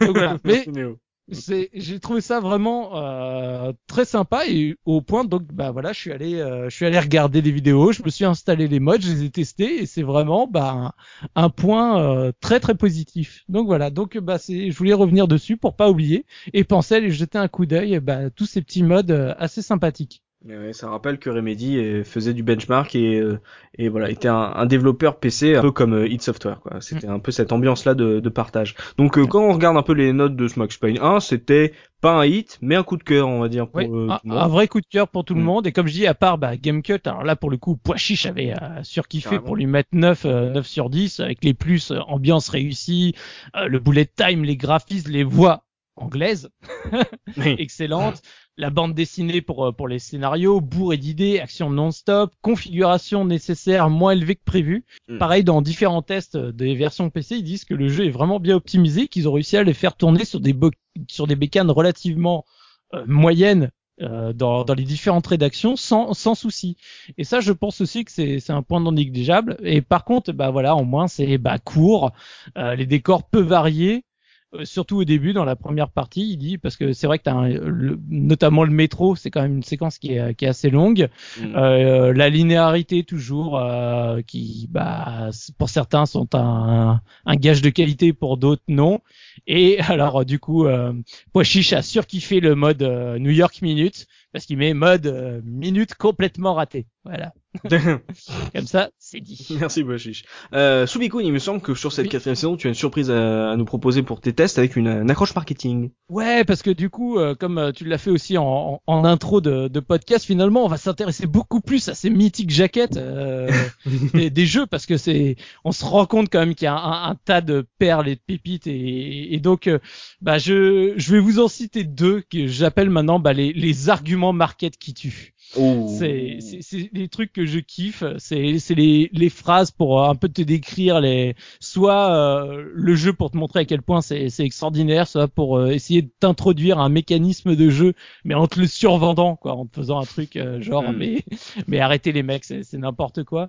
Et voilà, j'avais envie de rendre hommage à ces à ces mythiques pépites de jaquettes que, qui me font toujours hurler de rire pendant un bon moment, surtout quand tu essayes d'interpréter de manière un peu euh, logique. Alors je reprends donc deux pépites euh, de la jaquette euh, Xbox puisque Mhm. malheureusement j'ai pas la big box euh, PC et je sais que des fois les, les, les textes changent selon euh, selon les versions Ouais. mais en tout cas Euh, Il y a un truc aussi que j'ai lu dans les tests qui a l'air d'être un- une petite perle de la version PC sur euh, sur les jaquettes, sur les premières éditions, c'est que ce n'est pas écrit bullet time, mais c'est écrit l'instant balle. Oh non voilà. Ils ont osé. Voilà, c'est osé et moi j'ai pas retrouvé la jaquette euh, qui est ou sur laquelle c'est écrit, mais c'est cité dans un des tests, donc ça m'a fait hurler de rire. C'est clair. Et donc pour les deux super arguments market, le premier que j'aime beaucoup, c'est concernant les graphismes parce que forcément tu le mets en avant. Et donc bon, le début est relativement standard, des détails graphiques révolutionnaires, même les balles sont reproduites à la perfection. Pour re- reproduire des balles à la perfection, mon dieu. T'as fait un cône, quoi. Putain, c'est énorme, mon gars. C'est génial, reproduire des balles, mais on n'avait jamais eu ça de notre vie, quoi. Donc voilà, je, trouve que cibler sur les balles, autant dire sur le nombre de douilles qui sortent, etc., que c'est, réaliste, je veux, je veux bien, mais alors reproduire les balles à la perfection, c'est quand même, euh, C'est clair. Le deuxième argument market, et là, j'en reviens sur la difficulté adaptable, la soi-disant difficulté adaptable du jeu selon ta méthode de, de, euh, on va dire ton skill.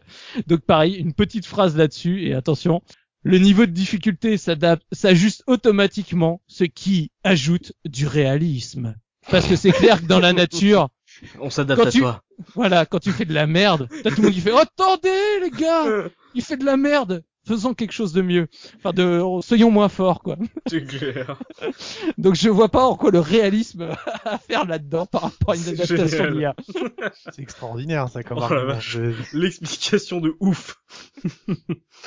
Euh, bah, on va passer euh, en 2003 messieurs, on va passer à Max Payne 2 qui s'appelle Max Payne 2 euh, The Fall of Max Payne. Alors euh, on va commencer déjà avec le pitch, on l'a fait pour le 1, on va faire pour le 2. Euh, déjà vous un titre à rallonge en quatrième de coupe puisque c'est Max Payne 2 The Fall of Max Payne, a film noir love story. Déjà ça te vend du rêve, un film noir love story. Et là on va voir un peu euh, tout le, un peu le délire arty qui commence à, à sortir, le délire un peu auteuriste de de Remedy puisque ça fait euh, ça mélange un peu de des citations et euh, un résumé de l'histoire puisque je vous le fais monsieur. Je me mentais en me disant que c'était fini, j'étais vivant, ce que j'aimais était mort, ce n'était pas fini. Sans vraiment y croire, Max Payne reprend ses fonctions au commissariat de New York. Au cours d'une de ses enquêtes criminelles, aussi terne que l'asphalte, Mona Sachs apparaît à nouveau dans sa vie. Mona est troublante et inquiétante, à l'image de la nuit new-yorkaise.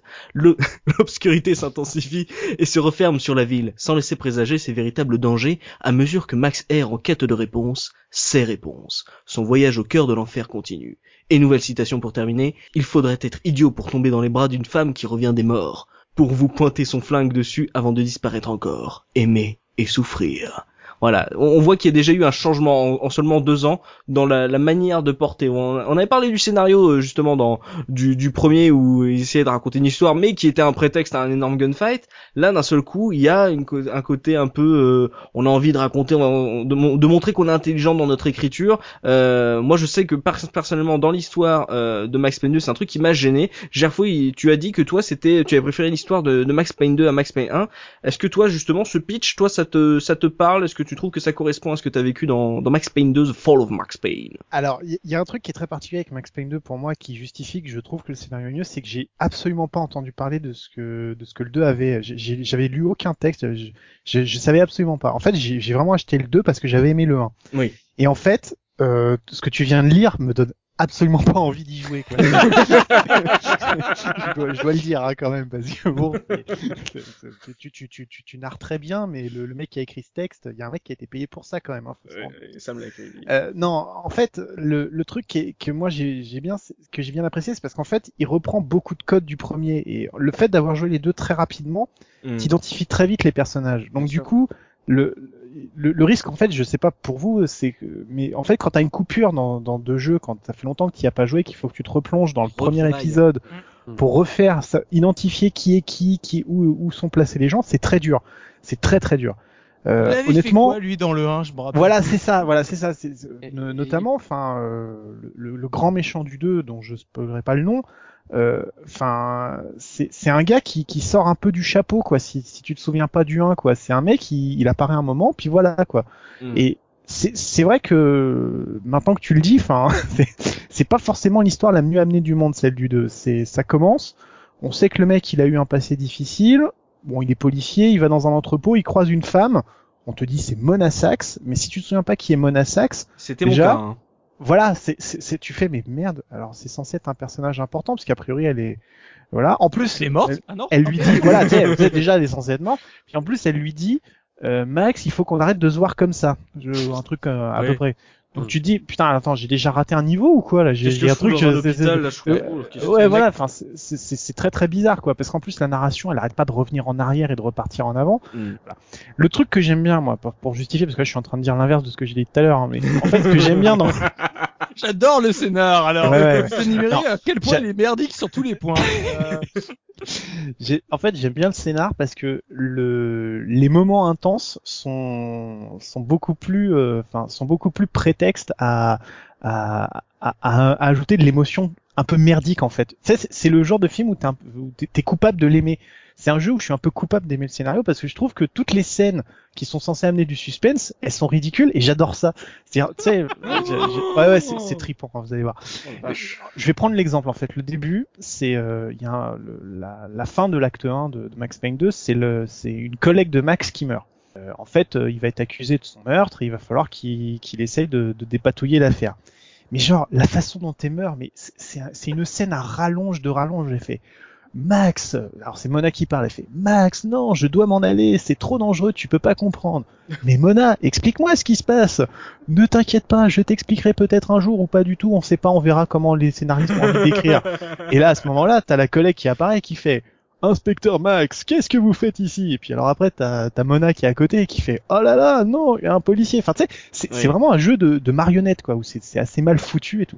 Mais je trouve ça tellement ridicule que, tu sais, j'ai l'impression qu'à un moment donné, ils se sont amusés, quoi. Ils ont dit Oh, franchement, les gens, on a essayé de faire une belle histoire dans le 1, tout le monde nous a chié dessus. On va leur faire une histoire vraiment à la con. Et vous allez voir, ça va être marrant. Et moi, je trouve ça super marrant. Et du coup, je trouve que ce jeu passe bien. Le scénario, il passe Mais bien parce qu'il a ouais. ni queue ni tête. Mais justement, ça va être la question, c'est est-ce que c'était volontaire ou pas? Parce que Bah, quand tu lis moi, ce qu'il y a derrière la couve, Pour moi, ça oui. la raconte à mort. Mais pour moi, oui. C'est-à-dire, quand tu vois, et c'est encore plus vrai quand tu lis ton truc, mais c'est, en fait, c'est les mecs qui se sont ouvertement foutus de la gueule des joueurs et tout le monde a dit, mais c'est génial. Et franchement, moi, j'ai trouvé ça génial, ce scénario, parce qu'il est encore plus pourri que le premier, mais vraiment, il appuie à mort sur les, sur les stéréotypes en disant, voilà, eh, le 1, on avait, on s'était quand même bien battu, on avait fait des trucs bien chiadés, les mecs. Maintenant, on va vous faire une histoire à la con, une histoire, une amourette, une bleuette. Vous allez voir ce que c'est qu'une histoire de merde, quoi. Et franchement, je trouve ça story. génial, quoi. Et moi, franchement, je trouve ça super parce que du coup, c'est vraiment, euh, ouais, bon, on s'en fout, quoi. Allez, euh, il y a une histoire entre les deux et voilà. Et après, c'est prétexte à du gameplay et du gameplay de qualité. Et moi, ça me va. Franchement, c'est, je trouve ça super marrant, quoi. Et pour le coup, ça me détend. C'est-à-dire euh, les scènes où, entre les scènes d'action, le- voir comment l'histoire évolue, mais ça se tord de rire, quoi. Moi, je, moi, je trouve ça super, quoi. Looping, looping, toi, l'évolution de l'histoire, t'en as pensé quoi de cette évolution dans Max Payne 2 Bah, déjà, euh, je me demande, là, je, je pensais à ça, est-ce que euh, il y aurait pas encore un parallèle avec Matrix, avec euh, Neo et Trinity? Parce que là, tu, tu vois euh, Mona, euh, Mona et Max, quoi, qui se mettent ensemble, et parce qu'après, euh, tu Moi, peux- je- Moi, je dirais que c'est c'est plutôt le le alors le Pourquoi mot une femme, c'est un trope, mais tu sais c'est le le, le le le le truc classique pour euh, pour raconter une histoire quoi. C'est-à-dire en fait c'est euh, tu prends la femme fatale et tu l'associes au héros. Enfin je veux dire ça date pas de Matrix cette idée de d'avoir une un compagnon féminin qui soit fort quoi. C'est c'est juste que c'était à la mode à l'époque. Euh, Hmm. moi, moi, je pense que le, le rapport à Matrix, ah, enfin Matrix 2, c'est euh, l'architecte en fait, c'est le côté euh, euh, philosophie de comptoir euh, où C'est on ça, essaye d'être ouais, hyper je- je critique. Je pense que c'est plus ça ouais. Enfin, et, ouais, ouais. et ça, et en gros, c'est tu veux être tellement cryptique que tout le monde se marre. Il y a un peu de ça. Enfin, en tout cas, dans la manière de, de présenter l'histoire, en gros, d'être encore plus, de se vouloir encore plus mature et Je philosophique. à l'époque que dans le Matrix 1. deux, je trouvais que c'était vachement philosophique. Mais bon on a Parce qu'on n'avait pas compris, on s'est dit, bon, on, Voilà, on- c'est on le revoit, on le revoit la semaine prochaine. Hein, ouais, c'est ça c'est ça. mais, mais en tout cas, celui qui a pas fait le 1, euh, franchement, le, enfin, tu comprends rien à l'histoire du 2. Oui, parce qu'il n'y a pas de que, flashback, il y a pas de, on te donne Ah, pas de flashback, on alors te le problème- pas de clé en fait. Le problème, c'est si que t'as pas fait le 1 euh, une heure avant. hein. Oui, c'est ça. Ouais, Et voilà, et ouais, voilà, voilà. et jusqu'au bout, parce qu'en plus, euh, tous les événements euh, marquants qui justifient l'histoire, c'est ce qui se passe à la fin du 1. C'est parce que Mona elle disparaît à la fin du 1. Hmm. Elle a, enfin voilà, les personnages sont, sont tous là quoi. Donc euh, il y a, il y a si, il y a peut-être certains qui viennent un peu plus, euh, un tout petit peu avant, mais c'est vraiment le, à la fin du 1, c'est dans le bâtiment d'Aesir, et c'est là où il y a la mort de la sœur de Mona, Mona qui disparaît, euh, Vinny Gogniti il est parti juste avant. Enfin tous les personnages importants, ils Mm. C'est en 30 minutes de jeu dans Max Payne 1 quoi. Et voilà. J'aime beaucoup euh, Vinny dans dans, dans Ah, Max Payne excellent. 2. Mais, Dans, mais dans son super costume, je j'ai Ah, adoré cette, Baseball Bad Boy. Ah, ça, c'est, c'est absolument génial. Il y a, il y a vraiment un travail. Mais tu vois, encore une fois, c'est, c'est complètement délirant. Je veux dire, pour le coup, dans le 1, c'était la, la mafia et tout. Là, t'as genre un mec qui, qui va s'amuser à se venger d'un. Alors bref, on va expliquer, mais il y a, en fait, le, le grand méchant se venge d'un, d'un petit, d'une petite frappe, en fait, en l'enfermant dans le costume de son héros de comics préféré. Son héros de comics, alors on en voit des extraits à la télé, c'est vachement marrant, c'est Captain Baseball Bad Boy. Alors en Oui. anglais, c'est comme ça qu'il s'appelle. Et donc en fait, c'est un, bah, c'est le, c'est le comics pour les gamins, quoi. Sauf que le, la petite frappe, elle a, elle a 25 ans, quoi. Donc tu sais, c'est un mec, il est complètement, chez lui, il y a, il y a des, des, des armoires partout remplies, des, des figurines, des, voilà. Il le met dans un costume qui Queen.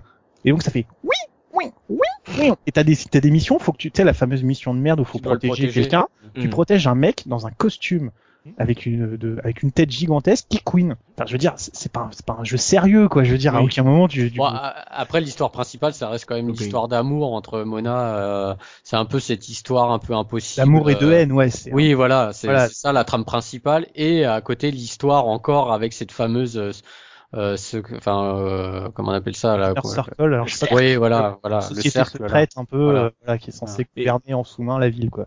En, en t'écoutant Looping, je crois que c'est ça qui m'a perdu finalement, c'est que d'un côté t'as un jeu qui qui visiblement ne n'est pas très sérieux, euh, qui va bien dans le délire, et en même temps des cutscenes et des et une, une ambiance encore plus noire et euh, plus cryptique. Et d'un seul coup, pour moi, il y avait un détachement avec, euh, comme on l'a dit, la justesse, euh, le jeu juste de, de Max Payne 1. D'un seul coup, moi j'avais deux identités, et j'arrivais pas à m'y faire.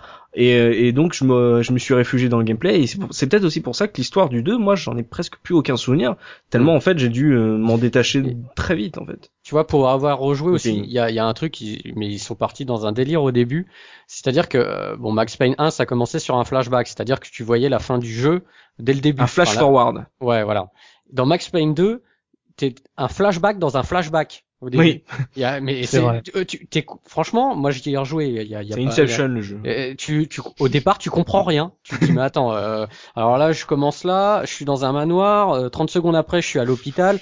Euh, ils sont partis dans un trip, mais C'est comme si à chaque niveau t'avais deux jours plus deux jours plus tôt, deux C'est jours ça. plus tôt, Oui. deux jours plus Voilà. tôt. Quatre heures Voilà. plus tard. On est quand, en là fait, c'est- c'est des boucles, c'est des boucles qui Oui. vont dans un sens. Ce serait plus comme Memento en fait si on devait C'est faire ça. un C'est parallèle avec un exactement film. ce que j'allais dire. En fait. Voilà, c'est c'est, le, euh, c'est le memento du jeu vidéo. Voilà, c'est ça. C'est- En gros, ça commence à l'hôpital. Ensuite, on revient deux jours avant. Ensuite, on part le lendemain de l'hôpital. Ensuite, on revient entre les deux jours avant et l'hôpital. Ensuite, on repart. C'est un Tarantino, voilà, c'est coupé un peu n'importe comment. Mais et mal toi de fait. refaire les bouts. Oui, mais mal fait Mm. parce que ça n'apporte rien. C'est c'est ça le problème en fait, c'est que au fond euh, c'est juste euh, le scénario est classique, donc on va le raconter bizarrement pour que ça ait l'air profond. ils ont Ouais. voulu faire un clin d'œil au premier en faisant ce flashback au début, mais euh, ils auraient, ou alors ils auraient dû en faire un comme dans le premier, juste un flashback, c'est-à-dire voir la fin du jeu.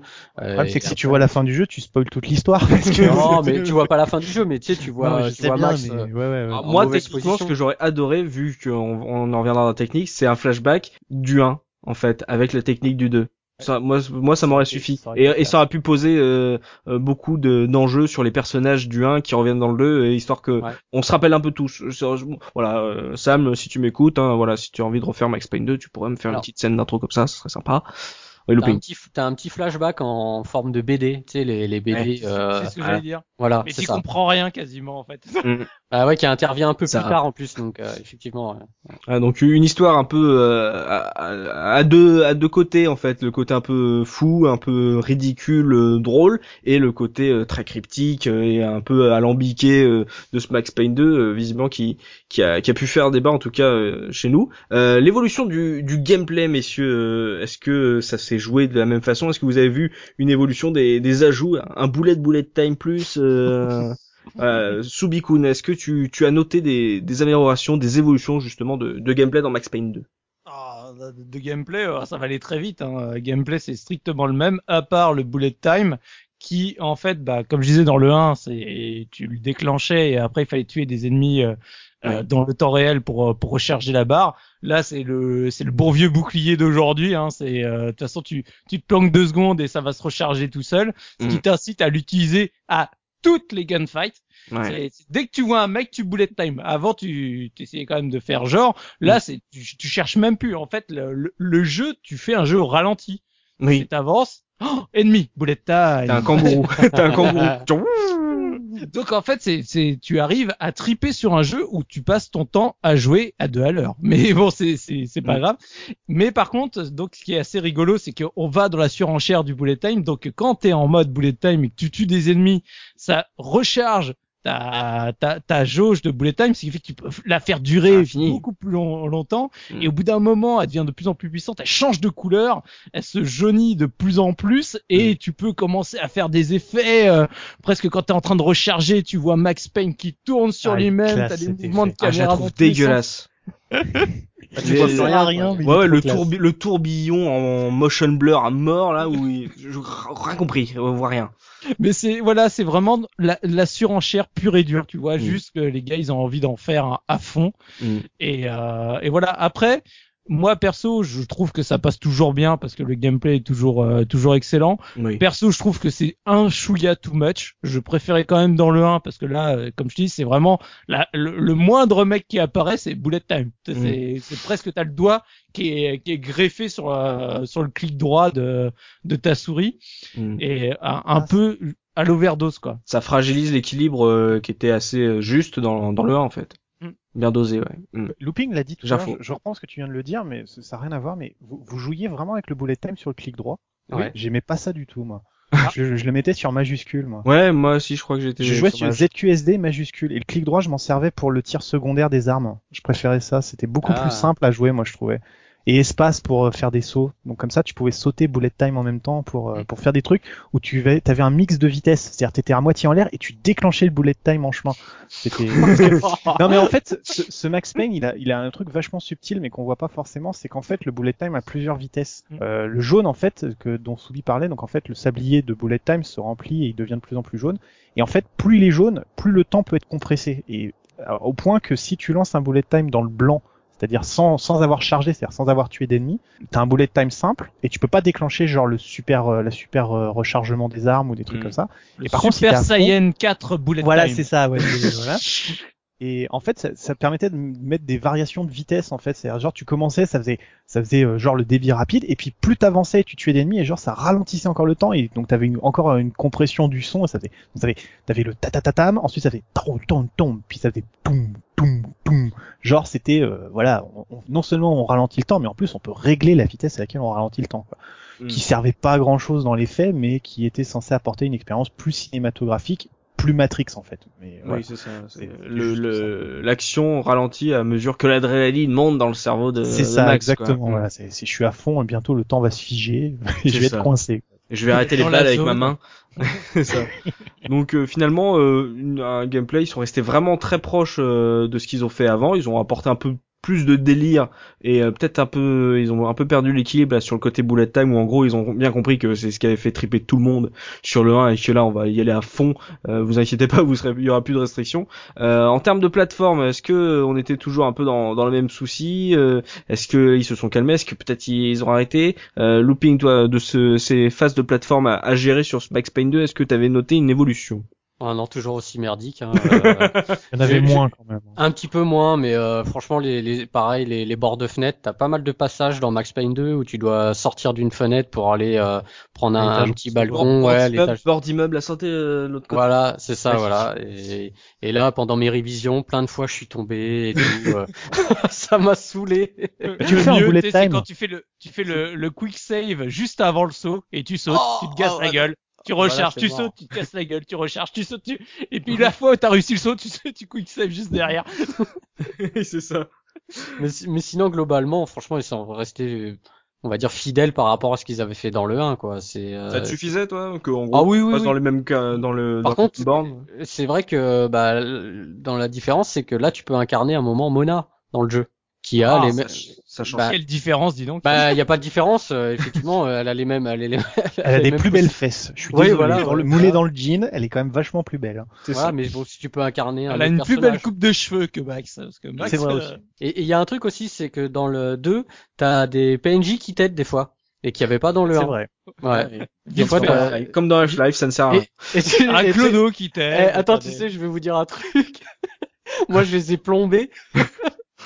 Et en fait, c'est, c'est, c'est, et, et en fait, tu les revois euh, genre deux étages plus haut, ils sont toujours vivants, quoi. Donc bon, ça sert pas à grand chose, mais bon, voilà, quoi. Looping, il teste, il bute des clodos. Ouais, j'ai tué, et puis euh, après, je les ai tués. il Oh, j'ai respawn. hein. kiffé. Je dis attends, il me sert à rien, il tire, il tire à côté, bam, j'ai tiré une balle, et après je monte deux étages plus haut, Eh, il est toujours là. je suis d'accord. Mm, Donc pas de nouvel, pas de nouveau mode de, de jeu. La minute américaine était toujours là? Le, ah, le, le- mode de difficulté New York, euh, New York Minute. ouais, il y était. Il y en avait un deuxième aussi qui était euh, Dead Man Walking, qui était en fait une espèce de survival en arène. Où en Ah, gros, euh, t'avais cinq, euh, cinq petits, euh, tout petits morceaux du jeu, en fait, qui reprenaient un chapitre du jeu. Et en gros, c'était trop bizarre. Donc c'était une, arène- une arène carrée, genre euh, qui faisait, euh, pff, mais euh, 10 mètres par 10 mètres, quoi. C'était tout petit. Et t'avais et t'avais des, des, des, des disques au sol et t'avais des mecs qui, qui spawnaient dessus euh, régulièrement, genre Mm. toutes les 10 secondes. Au début t'en avais un, puis t'en avais deux, puis t'en avais trois. Et en fait, le but c'était de tuer le plus de monde possible, donc tenir le plus longtemps. Mm. Et en fait c'était impossible parce que t'avais à la fin ça revenait tellement vite, donc c'était un mode euh, vraiment euh, t'y passais 10 minutes et c'était fini quoi. Enfin t'y rejouais plus quoi, ça, ça, ça portait rien du tout. Et le New York Minute était un peu plus difficile, moi je trouvais encore que dans le premier parce que les niveaux étaient parfois euh, très longs avec des morceaux euh, coupés où justement fallait que tu trouves un PNJ ou un truc et le mec bah il se déplace pas plus vite. Donc euh, si t'avais pas accumulé assez de temps juste pour placer le moment où le PNJ va t'ouvrir une porte, Mm. bah tu mourrais autant. En termes d'arsenal, il y avait une évolution, euh, une nouvelle arme ou que sais-je encore? Ouais, je crois qu'il y a eu des armes un peu différentes. Euh, T'as le Ouais. MP, MP5, je crois, qu'il y avait pas dans le 1. Il y a le Euh, le Dragunov, le, le gros fusil de sniper russe Ah oui. de Mona, là, celui avec la grosse euh, le, le, le, le truc de recul jaune là, c'était assez énorme là avec Ouais. le- la Mm. lunette. Mm. C'était assez sympa là, sa séquence. C'est un des niveaux là dans lequel euh, tu joues un peu en parallèle avec elle, là, celui dans sa dans sa planque, Oui. qui est en fait dans le- dans un ancien. euh, une fête foraine, Euh, enfin une foire. non, le- en fait c'est les décors d'une d'une série télé qu'on Ah peut oui. voir dans à- tout au long. C'est vachement bien fait d'ailleurs cette mise en abîme, ça s'appelait euh, je sais plus comment. Et l'histoire était super marrante. Et en fait elle est dans une euh, ouais c'est des décors en carton pâte d'une série pourrie euh, voilà. Et en fait elle passe son temps. J'adore, ce niveau. c'est c'est un des meilleurs niveaux en termes d'ambiance, je trouve, qui a été créé Mhm. dans l'histoire du jeu vidéo. Enfin, vraiment, c'est c'est super. Quand, quand je, l'ai- quand je l'ai refait, parce que j'avais déjà fait, déjà la première fois, il m'avait marqué quand je l'ai refait, là sur le PC, euh, tout beau, tout propre. J'adore ce niveau. Je trouve le level design excellent parce que tu y retournes plusieurs fois, mais à Mhm. chaque fois, ça, ça se dégrade de plus en plus. Mais Mhm. la première fois que tu passes, avec les effets, euh, les effets optiques, etc., parce qu'il il joue sur plein de, plein de choses, Mm. je trouve ce niveau saisissant. J'adore. Pour moi, il fait partie de, de niveaux cultes, même si le jeu est loin pour moi d'être culte. Par Ouais. contre, ce niveau-là, j'adore. Je le trouve extraordinaire. Oui, c'est vrai, ça. Il y avait un. Bah, ils, ils sont toujours très forts en fait, Remedy à faire des, des décors en fait. euh, ils sont très imaginatifs et créatifs là-dedans. Et c'est vrai que ce niveau en, en fait partie. Euh, en termes de difficulté, tiens, on avait dit. Moi, j'ai trouvé le 1 assez dur.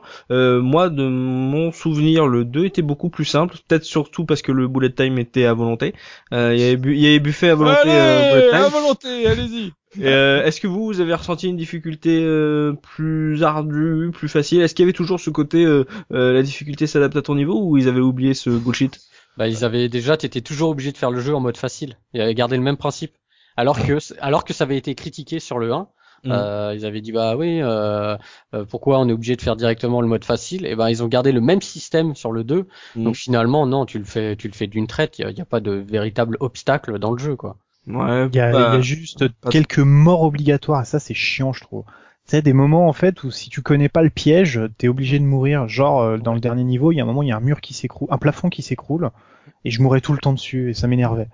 et enfin voilà, tu, tu tombes une fois, deux fois. T'as dedans, toujours les, les quick save. En plus t'as toujours le système Voilà. de quick save. Donc euh, Voilà, donc euh, le ouais. jeu est. C'est vrai que le jeu est plus simple, je suis assez d'accord. Il y avait pas de, à part peut-être le boss final et encore. Et encore. Euh, mais Ouais, il est voilà. pas méchant, le boss final. Il est hein, pas méchant, il fallait juste trouver euh, où tirer, mais Oui, c'est ça. voilà, c'est le temps que tu Une trouves. fois que t'as tourné pendant deux heures dans la pièce, Ah, tu ouais, dessus, quoi. Je suis déjà passé par là, moi, oui. T'inquiète pas. Ah, donc euh, voilà, euh, peut-être voilà, je pense aussi c'est le côté un peu le bullet time à volonté qui peut aussi et la, et la, la facilité, le fait que on t'est obligé de commencer niveau facile. Euh, quand justement comme Gerfo, tu t'enchaînes 1 et 2, euh, ça doit voilà, ça doit pas te chambouler trop, trop que ça. Même le contraire, ça doit être assez assez frustrant de se dire bon bah il y a pas j'ai envie de tu vois de passer directement à un niveau de difficulté qui est le mien tu vois c'est ça peut être Mm. un peu problématique Ouais, euh, mais en soi, je trouve que c'est pas dérangeant qu'il n'y ait pas vraiment de difficulté parce que c'est un jeu où t'es là pour shooter, t'es là pour justement pas te prendre la tête. Hmm. Au, au contraire, je pense que si la difficulté est vraiment élevée, c'est, ce serait plus frustrant qu'autre chose. Le- là, t'es vraiment dans un jeu où c'est c'est fluide, t'avances, tu mitrailles tout le monde, t'avances, tu mitrailles tout le monde, et limite quand tu te fais toucher, ça te fait chier, quoi. Mais non, oh je vais devoir gaspiller un nostalgique euh, ça. en fait on, on les on les gasp- on, on les collectionne à mort dans- sur la version PC Ouais. Ouais, on l'a pas dit. C'est vrai qu'effectivement, euh, des antalgiques, t'en trouves partout. hein. Il y en a Mhm. partout. Donc, euh, c'est rarement tu meurs parce que t'as plus de- d'énergie. hein. Et, et des fois, ils te les pop Oui. par, euh, par gros paquet, quoi. Tu sais, T'en as 4-5 dans une boîte, tu fais, ouais, c'est- en gros, t'avais vraiment envie que... Oula, il y a un boss après, qu'est-ce qui se passe? Ouais, C'est ça. Euh, mais donc, messieurs, là, il me semble que en fait, la- l'évolution majeure de Spike Pain 2, ça va être le- du côté de la technique, euh, parce que là, on est quand même, ça fait que deux ans, hein, euh, même si euh, on a l'habitude euh, sur la case rétro de parler de suites qui sortent un an après.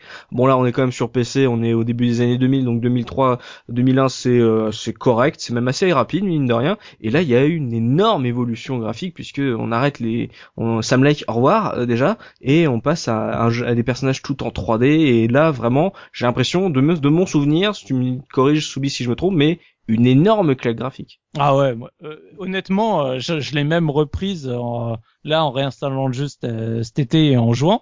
J'ai Mm. mis toutes les options à fond, du coup, bah, forcément, c'est plus facile d'y- plus de plus de dix ans après. Mm. Et j'ai été euh, vraiment impressionné par la qualité graphique du jeu à l'heure actuelle où je me suis dit merde. C'est ça Et bien sûr, il, il, tient il la route accuse- encore aujourd'hui Voilà, il accuse son âge. Euh, c'est surtout plus, on est, comme je disais là tout à l'heure, je, je mettais un petit axe sur les cheveux, etc. Où il y a quelques textures encore euh, au niveau des, des tissus, des etc. Où c'est un peu limite. Mhm. Mais le jeu sur PC à fond, les environnements sont magnifiques. Mais Mhm. vraiment toutes les textures qui apparaissent sur euh, sur tous les décors sont superbes. Le visage rend très bien, etc. Et donc franchement, aujourd'hui, il est encore tout à fait jouable et et vraiment très très beau. Donc à l'époque, c'était vraiment un grand un grand coup euh, en termes de de graphisme. Faut, faut dire que le, le moteur graphique, c'est le Avoc. Mm. Euh, c'est un moteur graphique qui est très connu, qui a servi à beaucoup de jeux. euh, donc ils, ils ont travaillé là-dessus et, et forcément, enfin c'est clair, tu prends une claque. Moi aussi, hein, j'ai pris vraiment une claque en le réinstallant. Je me souvenais pas qu'il était aussi beau. Enfin, Avoc c'est pas juste la physique? Euh, Oui, Avoc, c'est juste le moteur physique. Hein. c'est le moteur physique, d'accord. C'est que le moteur Mm. physique. Mais c'est un des jeux qu'il a très très bien implémenté et qui lui a vraiment donné sa Mm. ce- sa, sa réputation quoi. hein.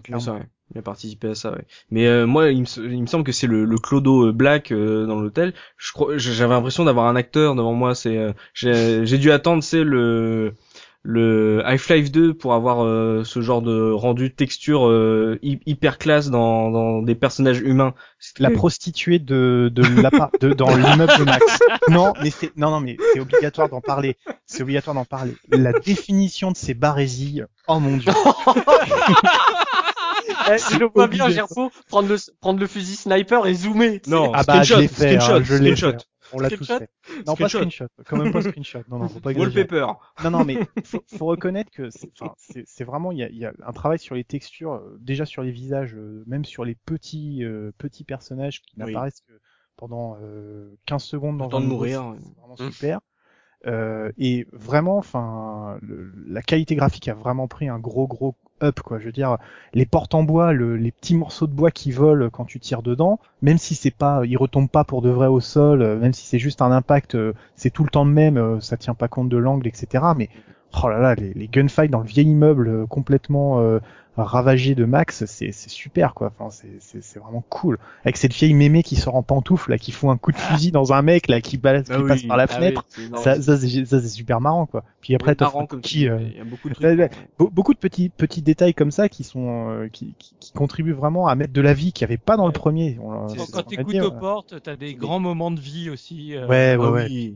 Mais c'est ça aussi le côté un peu jeu PC qu'on aimait beaucoup, enfin que j'aimais beaucoup en tout cas à l'époque euh, dans les années euh, 2000, c'est que d'un coup euh, on te mettait de la vie comme a dit Gerfo dans les décors et que tu avais des détails à regarder. Et je sais que c'est une époque où je m'arrêtais pour observer les décors, alors que ce n'était pas le cas juste avant parce que la technique le permettait pas. Mais je sais que Max Payne et euh, Half-Life 2 aussi, ça faisait partie de ces, et même Half-Life 1, on va le mettre dedans, ça faisait partie de ces jeux où tu regardais les décors parce que limite ça te racontait une ambiance et tout et que tu disais oh là là c'est quand même vachement bien fait comment ils ont fait le radiateur là et après tu t'écoutes parler et tu fais oui il y a un souci là tu vois. Ça on était vraiment, mais on était vraiment en extase devant ce qui, ce qui Ouais. se faisait. Hein. Enfin, Mm. c'est- faut, faut le dire quoi. En plus, regarde l'extincteur on dirait un vrai extincteur Regarde l'appui. euh,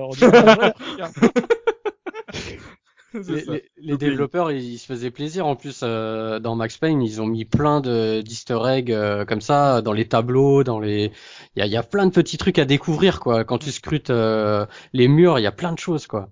Ouais, c'était euh, vraiment euh, une belle ambiance technique. Et Mm. vu qu'on est sur la technique, on parle de la VO, donc euh, enfin on parle de l'audio, euh, looping, euh, voilà, la VF c'est terminé. Euh, je m'en souvenais plus Faut en faire le deuil, un peu comme Metal Gear Solid, tu vois. J'ai cru euh, quand j'ai euh, alors j'ai essayé d'abord Il a euh, cherché sa VF. Non, non, alors attends, attends, je t'explique. Parce que j'ai euh, j'ai la version PC, j'ai la version PS2 de Mhm. Max Payne 2. Donc déjà, euh, je mets euh, la version PS2 pour tester. Euh, alors déjà, euh, je vois le la qualité graphique, je me dis oula, il y a un problème. Je l'avais mis dans ma PS3. Je me suis dit bon, peut-être qu'il y a un problème de réglage, je sais pas, il y a de la il y a, il y a un souci. Je dis c'est pas possible, le jeu n'est pas comme ça. Alors je dis tiens, je vais aller voir sur YouTube. Ah si, le jeu il est comme ça. D'accord. Bon.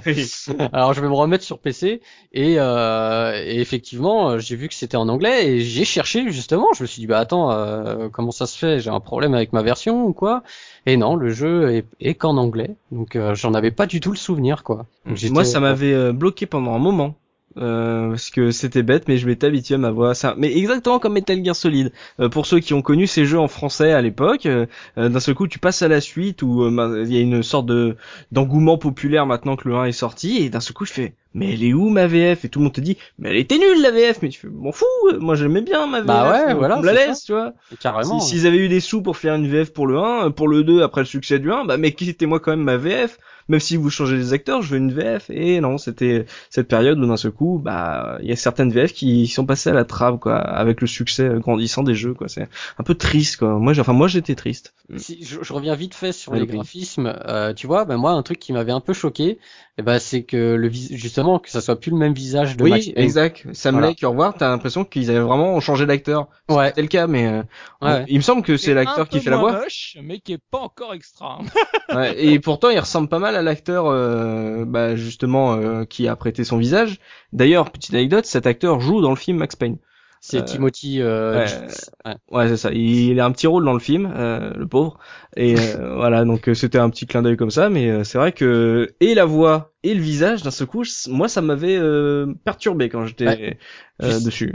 Tu sais, c'est comme dans les films où euh, bah, quand t'as as un premier, euh, le premier film est très marquant, puis on te fait une suite avec un Acteur acteur qui a pas changé. connu. Ouais, et puis tu sais, mec, des fois un mec qui est pas connu, tu sais, on te prend un acteur qui est vraiment pas connu, et du coup tu ah tu dis ah bah tiens j'aimais bien quand même quand c'était Mm. l'autre, quoi. donc euh, bon. C'est comme quand on change les voix de WRVF, quoi.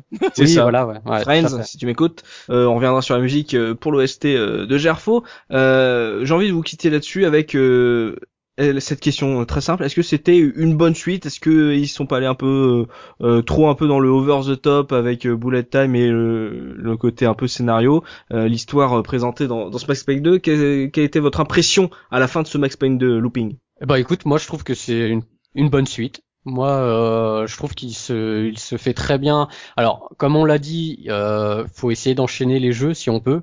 Euh, C'est-à-dire que si tu fais le 1, faut quand même euh, faire rapidement le 2 parce que euh, Mm. le scénar, enfin les persos, etc. euh, c'est vrai que si tu, à l'époque, si tu l'avais fait deux ans après, euh, à mon avis, tu avais complètement oublié euh, Totalement. euh, les personnages. Mais euh, moi, je trouve que c'est une bonne suite. euh, c'est un bon jeu. Gerfo. Je, c'est- c'est- non mais c'est pas facile parce que c'est c'est un bon jeu, mais ça m'a fait chier quand même dans le- quand je l'ai fini de l'avoir payé 45 euros. Pour l'avoir acheté euh, au moment où il était sorti, ça m'a fait un peu. C'est sûr quoi. que par rapport à deux livres, euh, ça fait C'est mal, ça. quoi. voilà, c'est voilà, c'est c'est ça. Tu- Tu fais ouais bon ok. En fait j'aurais peut-être dû attendre un petit peu quoi. C'est c'est voilà. Mm. Non, c'est un, c'est un, c'est un bon jeu pour l'avoir fait, refait, re-refait. Euh, non, non, c'est c'est un bon jeu qui qu'il faut finir dans le niveau de difficulté maximum pour avoir la vraie fin. C'est quand même important. Moi, j'ai trouvé ça super fun, quoi. Je me suis éclaté, j'ai pas regretté, quoi. C'est- Ça m'a juste fait chier de le payer un peu cher, donc euh, voilà. Mais non, c'est un, c'est un, c'est un très bon jeu, très très bon jeu. Subekun. Ouais, bah pour moi c'est dans la lignée du 1. Alors j'avais préféré le 1 quand même, mais Mhm. ça n'empêche pas que le, le 2, je trouve qu'il est, qu'il est tout à fait sympathique à jouer. Vraiment, je passe.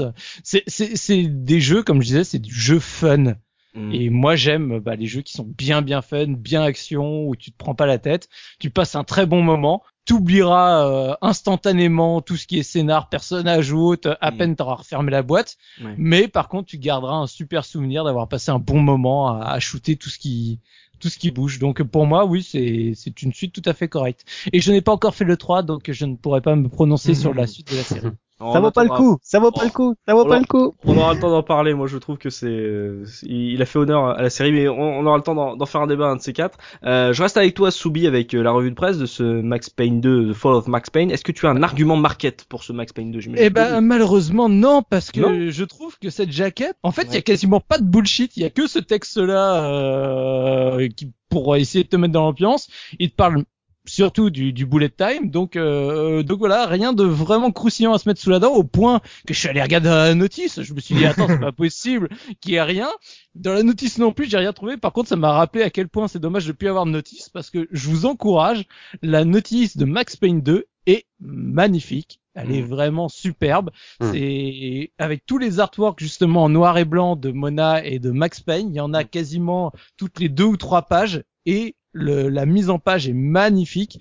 Donc franchement, bah c'est ça m'a fait mal au cœur de, de voir une aussi belle notice euh, parce que bah maintenant on en a plus. Donc voilà. D'ailleurs, tiens, euh, par rapport aux, aux boîtes, ça me fait penser que celle de Max Payne 2 est le négatif total de Max Payne 1, puisque le blanc est prime sur le, le noir comparé à la, la boîte du 1. quoi. Exact, ouais. Il était beau ça aussi, c'est- cette grosse boîte euh, toute blanche là, c'était c'est très élégant. Donc les notes Soubi, qu'a pensé la presse de Max Payne 2 Ouais, du coup, alors bah, les- notes, euh, même s'il y a eu un bon accueil, les notes sont quand même euh, légèrement inférieures par rapport à ce qu'on avait eu sur euh, sur Max Payne 1, quel que Ouais. soit le support, et, et d'autant plus sur le support PS2, puisque donc bon, si on regarde Metacritic de manière globale, le, le jeu PC à 86 en notes, le jeu Xbox à 84 et, et la version PS2 est à 73.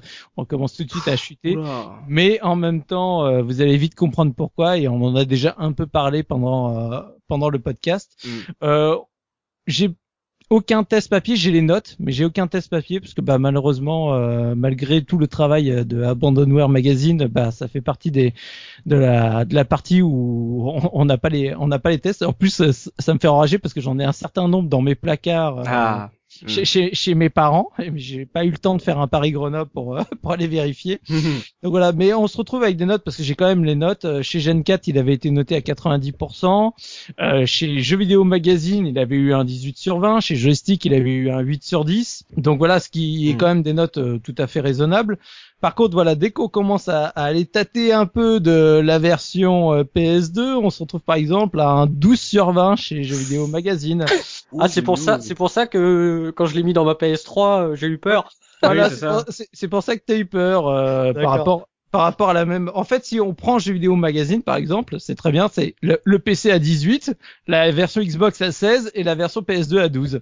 Et c'est très caractéristique euh, de, des trois jeux puisque c'est à peu près par exemple donc ce qu'on retrouve sur euh, les tests euh, mais là internet euh, notamment Gamecult et jeuxvideo.com où Mm. Gamecult va lui mettre 8 sur 10 sur PC, 7 sur 10 sur Xbox et 6 sur 10 sur PS2. Hmm. Chez jeuxvideo.com, on a 17 sur 20 sur PC, 15 sur 20 sur Xbox et 12 sur 20 sur PS2. Et au Ah, fur et à mesure, ça chute, mais en même temps, c'est tout à fait compréhensible.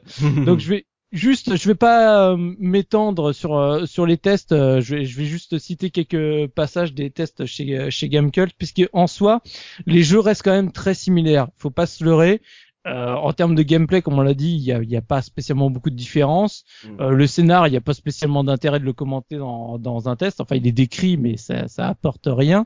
Ouais. Donc, euh, en soi, c'est on se rattache sur les quelques différences euh, qu'ils peuvent euh, avoir. Donc, bah, les différences, ça va être vraiment ce qui va être souligné. Bah, c'est le moteur graphique, quoi. Le Mm. moteur graphique, il est, il est beau. Il, voilà, il, il arrache sa maman pour l'époque. Il est toujours bien optimisé, ce qui est souligné. Hein. Bah, même encore une, encore une fois, bah, les petites bécanes, elles arrivent à bien faire tourner le, le jeu. Donc, euh, tu réduis certes la, la qualité graphique, mais euh, c'est toujours, euh, c'est toujours bien optimisé. Ouais. Mais euh, voilà, tu retrouves les mêmes euh, les mêmes défauts inhérents du premier, que ce soit bah, l'IA, que ce soit la, la la durée de vie du jeu euh, un peu courte, euh, etc. Donc euh, c'est en soi le, le- vous prenez les deux tests, c'est c'est très très kiff kiff bourricot entre le 1 et le 2, sauf que bah le 2 n'a plus la le waouh effect du premier à part Mm. sur le côté graphique. Ouais. Donc euh, bah on se retrouve avec une conclusion euh, par exemple donc euh, avec les points positifs et négatifs de, de Gamecube, bah c'est action intense, scénario alors travailler bon, Oui.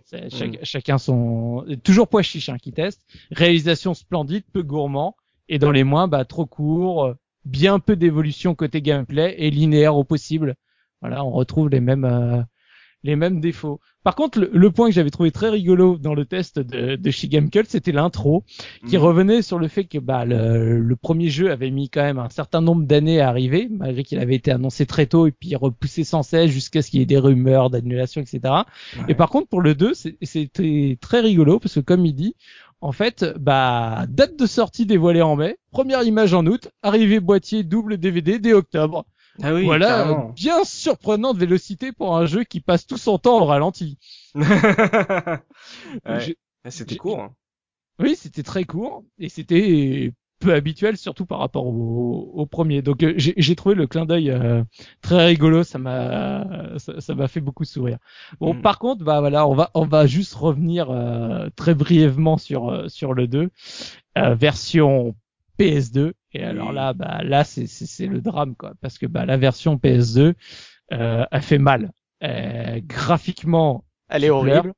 graphiquement tu pleures sincèrement.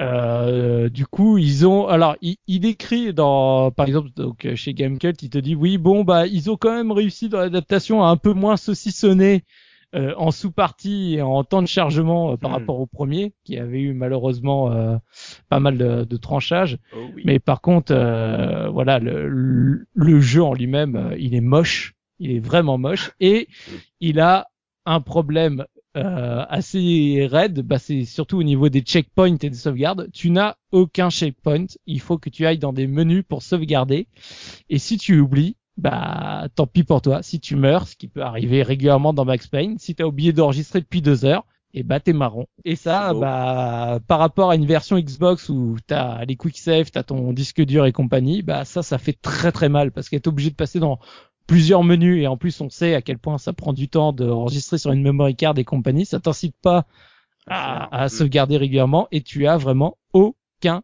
checkpoint. T'es marron. C'est vrai, ça. Oula, ça, ça, ça devait vraiment piquer là pour les joueurs PS2. Hein. Voilà, bah du coup c'est pour ça que le jeu se fait taillader dans dans tous les sens parce que bah c'est c'est des défauts entre le graphisme quand t'as un jeu qui sur PC est sublime, sur Xbox s'en sort très bien, là devient laid, faut le dire, devient vraiment moche. Et je comprends la euh, la peur qu'a eu Looping parce que moi du coup euh, quand je lisais les tests j'y croyais pas, je suis allé voir des images, des des vidéos, ça fait peur. Ah, il est très très moche. Hein. C'est Ouais. franchement, euh, c'est une catastrophe. Hein. Donc voilà, donc t'as ça et plus et l'ergonomie en tant que telle euh, des sauvegardes, voilà, ça, ça te tue un jeu. Quoi. Mm. Donc euh, donc bah si vous devez le faire, surtout ne faites pas la version PS2. C'est ça, bah, ne, ne, oubliez Max Payne sur PS2, tout simplement. Voilà, si vous le voyez en brocante, vous continuez votre chemin, voilà, avancez, faites autre chose de votre vie, euh, achetez des casseroles, je sais pas, mais n'achetez certainement pas Max Payne euh, quand il y a marqué PS2 sur la jaquette, quoi. C'est, c'est une, une faute de goût, quoi. Exactement. Mm. Bah merci à Soubi là pour euh, cette review. On a pu voir que en gros euh, ça reprend un peu ce qu'on a, ce qu'on nous-mêmes avons pensé euh, de ces deux jeux, c'est qu'en gros la même évolution, euh, moins de wow effect pour le 2, mais euh, le, wow effect de la, technique en fait juste euh, de se dire oh là là mais en deux ans on est passé de du jour à la lumière presque en termes de technique, c'était assez hallucinant. Donc euh, avant de passer aux anecdotes du Papa Looping, on va se faire un peu d'OST avec euh, notre bon sémillant Gerfo. Gerfo, qu'est-ce que tu as envie de nous faire partager comme OST pour ces deux jeux Max Payne? Oh, alors juste des, des, des petits racontars sur la comment le la- la- l'OST est né pour Max Payne parce que c'est c'est un petit peu rigolo. En fait, c'est c'est une histoire de famille euh, vraiment entre les entre les, les différents euh, protagonistes de, chez- de chez Remedy parce qu'en fait c'est euh, le fils euh, du cousin euh, du compositeur qui s'appelle De l'arrière-grand-mère de... voilà c'est ça qui s'appelle Kartsi Ataka qui Ouais. est finlandais, donc euh, voilà, mais avec un nom qui a des consonances un peu asiatiques, mais qui est bien Mhm. finlandais. En fait, c'est c'est c'est un des c'est tout simplement un des gars qui a fondé Remedy et euh, c'est Petri euh, euh, Petri Jarviletto. Alors je, dois pro- probablement mal le prononcer. Mhm. Et euh, donc en fait, euh, voilà, il a, il suit un peu la carrière de, de Ataka et puis euh, il trouve que ce qu'il fait c'est pas mal, donc il pourrait peut-être l'aider à boucler la BO de son jeu qui en fait va sortir dans un mois et qui a toujours pas de bande son. Parce qu'en fait, voilà, en fait, euh, bien évidemment, chez Remedy, ils se sont intéressés très vite à, à faire de, la qualité sonore pour le jeu quelque chose de très bien. Et en fait, tout, toutes les, les prospections qu'ils ont pu faire pour trouver du son ne leur ont pas plu. Donc ils se rabattent sur la, la carte familiale et ils disent ouais, il y a un gars qui fait du heavy metal euh, en Finlande, euh, qui est dans ma famille, ça pourrait être cool. Et donc euh, il lui envoie un truc, et il lui, il lui envoie une VHS euh, du jeu, c'est-à-dire des captures euh, de, de séquences de jeu. Ouais. Et lui dit est-ce que tu pourrais mettre du son là-dessus? Et le gars bosse pendant un mois avec son groupe parce qu'en fait il fait partie euh, il fait partie d'un groupe qui s'appelle Waltari. Ouais. Il bosse tout seul, il de- demande quelques accords, quelques aides un petit peu et il pond toute la BO de Max Payne 1 en un mois. En fait, il écrit des longs morceaux qui coupent en toutes petits euh, en petites boucles de 3-4 minutes et qui va en fait coller sur des morceaux de la VHS que lui a envoyé euh, Petri. Mm. Et voilà. Et c'est comme ça qu'est née la, la BO de Max Payne. Donc c'est quand même assez extraordinaire. Ouais. Donc en fait, euh, il, se, il, se, il se base plutôt sur l'idée de faire quelque chose d'assez sombre, euh, voilà, pour Mm. arriver à, à ce qu'il recherche. Et puis pour le, donc pour ça, je vous ferai écouter un, un morceau de, de Max Payne 1 euh, qui s'appelle Searching Blood, qui à mon sens euh, représente bien les moments un peu, euh, un peu intenses euh, de, où l'ambiance est quand même assez sombre et noire. Mhm. Donc euh, j'ai trouvé ça sympathique. Et alors pour le 2, en fait, bah, on lui a demandé de faire quelque chose d'un peu plus grand, un peu plus Et orchestral. ils l'ont gardé pour le 2. Ils l'ont gardé pour le 2 C'est et beau. on lui a demandé de faire quelque chose d'un peu plus orchestral. Donc il a dit bah j'ai fait un truc sérieux, classique, j'ai rendu une copie propre, on m'avait donné du temps, j'ai fait ça vite fait, puis après bah, je me suis rendu compte que ça s'était bien vendu, donc c'était cool. Et ensuite Mm. il est reparti faire autre chose. Mais pour le deuxième, je vous ferai écouter en fait un morceau de Poet of the Fall, qui est Ah. encore une histoire un peu sympathique, qui est en fait le thème final de Max Payne 2, Mm. le, le, le, le morceau qu'on entend sur le générique, et qu'on entend aussi des petits extraits pendant tout le jeu, parce qu'il y a plein de PNJ qui le fredonnent ou qui le chantent euh, Mhm. pendant le jeu, c'est assez rigolo. Et Mm. ça, ça vient juste, euh, ça vient juste en fait d'un poème qui a été écrit par Sam Lake lui-même, qu'il a envoyé à un ami, le, le leader de Poet of the Fall, et qui lui a demandé d'en faire une chanson. Ouais. Donc ça Ouais, fera Poet les of deux the. Fall qu'on retrouve dans Alan Wake aussi. Qui, qui après feront également la BO d'Anal Wake, continueront Mm. à bosser avec Remedy. Voilà. Les amis de Sam Lake. D'accord. Tout se regroupe. Donc euh, on s'écoute euh, ces, deux morceaux d'OST euh, proposés par Gerfo. On se retrouve tout de suite après pour les anecdotes de Papa Looping.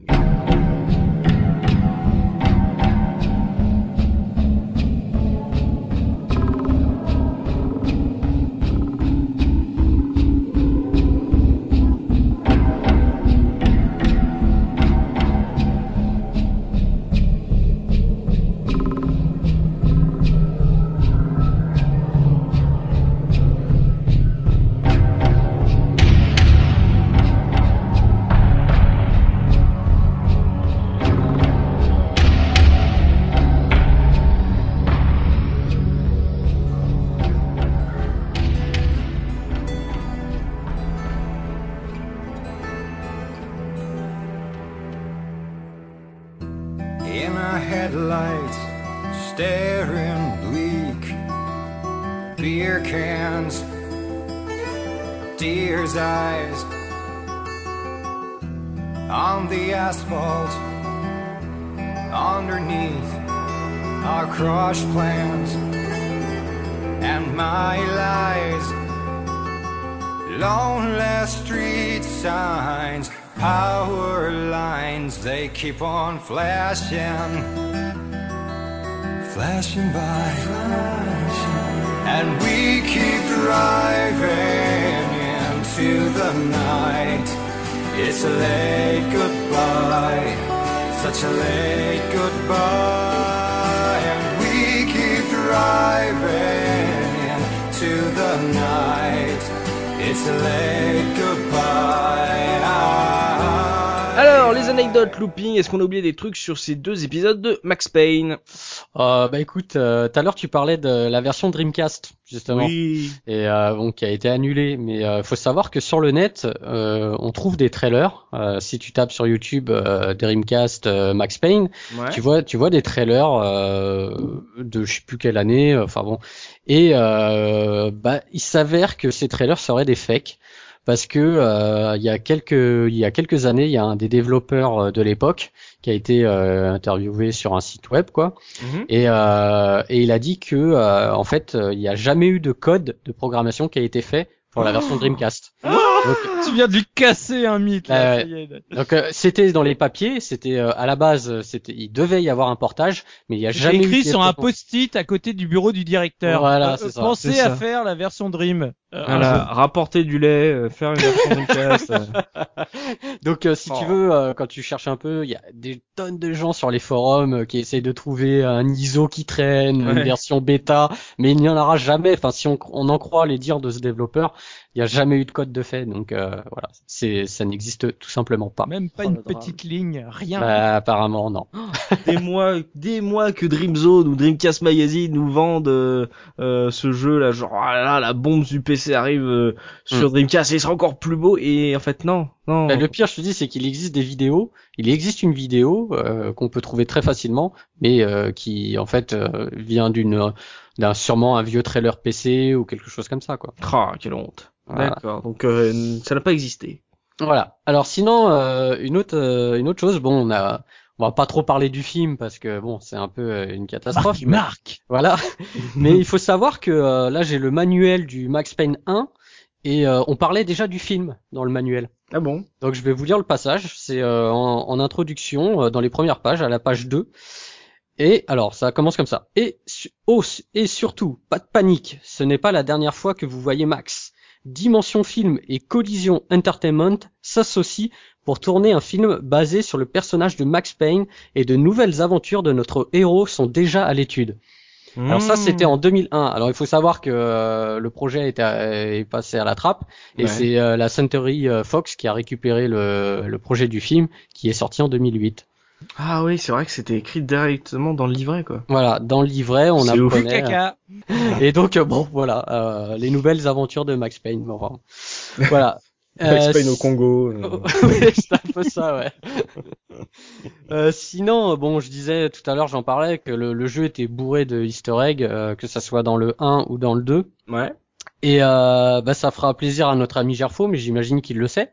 Euh, dans le 1, il- on trouve le Dogfish.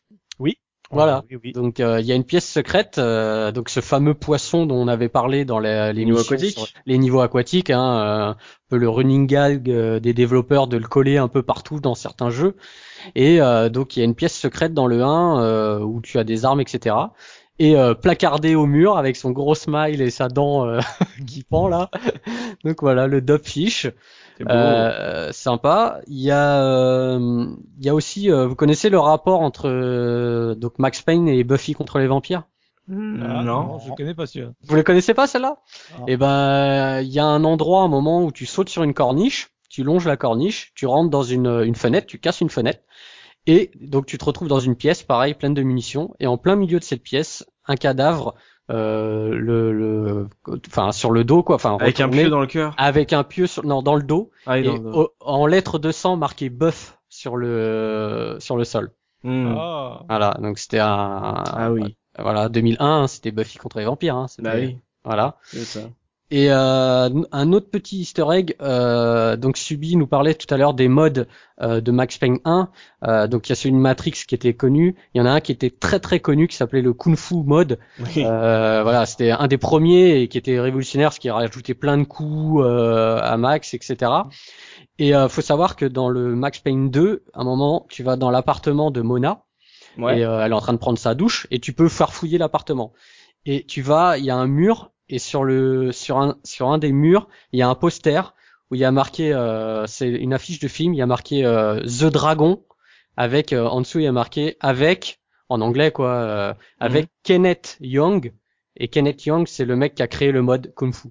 Oh, c'est beau ça, c'est sympa énorme. ça. Donc les développeurs ont fait un clin d'œil euh, au mec qui a fait le mode, quoi. Parce qu'il avait tellement été populaire ce mode que Mhm. euh, voilà, ils ont Faut pas dire qu'on en a pas parlé, mais les modes sur Max Payne 2, ça a quand même été euh, quelque chose d'assez extraordinaire, quoi. hein. Le- par Mm. rapport même au 1 sur Matrix, mais euh, le nombre de films et de trucs qui ont été testés pour faire des modes Kung Fu 2.0, 3.0, cinéma Kung Fu, vampire Kung Fu, euh, tout ça, c'était Mm. c'était super fun. hein, Bah, super surtout qu'il y avait des outils qui fournissent. Après, euh, Le meilleur, c'est celui sur Equilibrium. Il est trop bien. Ah ouais. Il est trop trop bien celui-là. Oh, Hall of Mirrors, tu- il s'appelle. Et il est la, la scène mythique. Pour ceux qui ont vu, je suis désolé, je te pompe complètement tes anecdotes. non, mais non, non, il y a pas de souci. la scène, la scène qui reprend le combat final de Christian Bale, ils ont modélisé tous les coups spéciaux. Tu sais, celui où il fait les deux coups en avant avec les croix, celui où il fait tous les tirs en 8, celui où il roule sur le côté. Il est trop trop fun. Il est, je le connais bien parce qu'en fait, il a eu, il a eu beaucoup de problèmes pendant son développement. Les mecs se sont tirés la bourre. Il y a un mec qui a piqué le code à un autre, qui l'a sorti sous un autre nom. Ça a fait un scandale sur les forums officiels de Max Payne. Les mecs se bourraient pour dire non, je te jure que c'est lui qui l'a développé en premier. Mais non, c'est lui qui l'a volé et tout. Et euh, et c'était une époque où dans les magazines où ils recensaient les modes, t'en avais tous les mois sur Max Payne. Tous les mois, t'avais un vrai. mode sur Max Payne qui sortait. Ils disaient ah celui-là il va être trop bien, celui-là va être trop bien. Et vous pouvez chauffer toujours les- les trouver. Hein. Il y a, il y a un Très site facile, officiel. Ouais, il y a Très, un très site facile, officiel qui recense tous les modes qui existent. Et faut savoir que celui pour euh, Matrix, par exemple, que j'ai regardé récemment, en même en 2014, il a été mis à jour encore. Ah Il y a oui. des, ouais, il y a des mecs qui bossent encore dessus, enfin qui bossent, on, on s'entend, ils font des petites Oui, oui. améliorations, etc. Mais en 2014, il y a encore des mises à jour, quoi. Donc c'est c'est c'est énorme. Les communautés PC. Voilà. Ouais. Et euh, allez, Là-dessus, euh, on pourra jamais rien faire. ouais. Là, les consoleux, on peut, on, on peut aller se consoler ailleurs. Ouais, c'est ça. C'est clair. Et euh, une petite dernière, euh, pareil toujours dans les Easter eggs. euh, en fait, euh, il y a un moment euh, dans Max Payne 1, euh, juste après le métro, tu te retrouves dans le casse de la banque et tu dois travailler, tu dois traverser des dédales euh, pour arriver à la banque là, Ouais. en, sous- en sous-sol. Mhm. Et quand tu commences le niveau, euh, t'as un trou dans le mur. Bon, si tu jettes une grenade dans le mur, dans ce trou, là, il y a une explosion. Ok, tu continues. Et normalement, euh, un peu plus loin, euh, tu, tu croises des, tu croises des rats au sol qui courent un peu partout. Voilà. Ouais. Et ben là, si t'as acheté une grenade dans ce trou-là, les rats vont être énervés, ils vont avoir des guns et ils vont tirer dessus. Énorme. donc, donc tu vois des tout petits rats avec des, avec un gun mais taille euh, humaine. Ouais. Et, et, euh, en fait, ils réagissent comme des normalement des ennemis, c'est-à-dire que quand tu tues le dernier rat, tu vois l'animation comme d'habitude quand tu tues un, un humain avec le rat avec un immense gun quoi. Donc, voilà. Ils sont fous. Et voilà, c'est des, des délires comme ça. Je vous mettrai en lien euh, sur le site de, Ouais. de cet article euh, des vidéos euh, donc qui recensent tous les Easter eggs euh, de Max Payne. Ah, bah, enfin, faut jeter un œil là-dessus, ouais, c'est Mm. clair. C'est tout pour les anecdotes Ça sera tout. Eh ben, je reste avec toi, Looping, puisqu'on va parler d'Argus, on va parler d'argent. Il y a plusieurs versions qui se battent en duel de ces Max Payne. On va voir euh, Mm. combien ça coûte avec toi sur l'Argus de Max Payne 1 et Max Payne 2. Ouais, alors on va on va lancer un nouveau petit truc aussi. Oui. Donc maintenant, je vais demander à mes collaborateurs euh, la- le faire offre combien ils me donneraient pour Max Payne? Le premier sur PC, je dirais 5 euros. Ouais. Et Ok. ben, malheureusement, non. pas plus de 10. hein. Hmm. Malheureusement, non. Il vaut plus cher que ça, j'en suis sûr. Et Info, tu donnerais combien? 10 euros. C'est, Bah, est- dit il comme est ça. vendu à 10 euros. Voilà, donc bah écoutez les gars, euh, ça vaut rien du tout, que ça soit sur PS2, Xbox ou PC, euh, que ça, il y a eu des versions Platinum, des versions classiques en Xbox, euh, il y a eu des versions classiques en PC, donc euh, c'est un jeu que tu trouves euh, extrêmement facilement, même en magasin, en cash, etc. Ouais. Donc c'est un jeu qui cote entre 5 et 10 euros maximum, et 10 euros, je dis vraiment maximum quoi. Donc Hmm. euh, Non, mais je dis malheureusement, pas, je dis pas, je dis pas qu'il vaut 10 euros, mais je dis qu'il se vend encore à 10 euros sur les plateformes de téléchargement. Alors, je sais que c'est un jeu qui n'a jamais baissé. Ça, ça m'énerve. justement, je vais, ça m'énerve je- beaucoup. Je, je viens donc euh, au démat, donc sur Steam on le trouve à 9,99. Hmm. Euh, Jamais en solde. Jamais Voilà, en solde. c'est vrai, Le ça. est en solde, mais pas le premier ni le deuxième. C'est un scandale. c'est un scandale. Pareil pour le Xbox Live, 9,49 pour les deux, enfin l'un l'un ou l'autre, 9,49, donc ce qui est très cher quand même pour du Et démat. sur, sur Xbox Live, c'est quelle version qui tourne? La version PC jouable à la manette?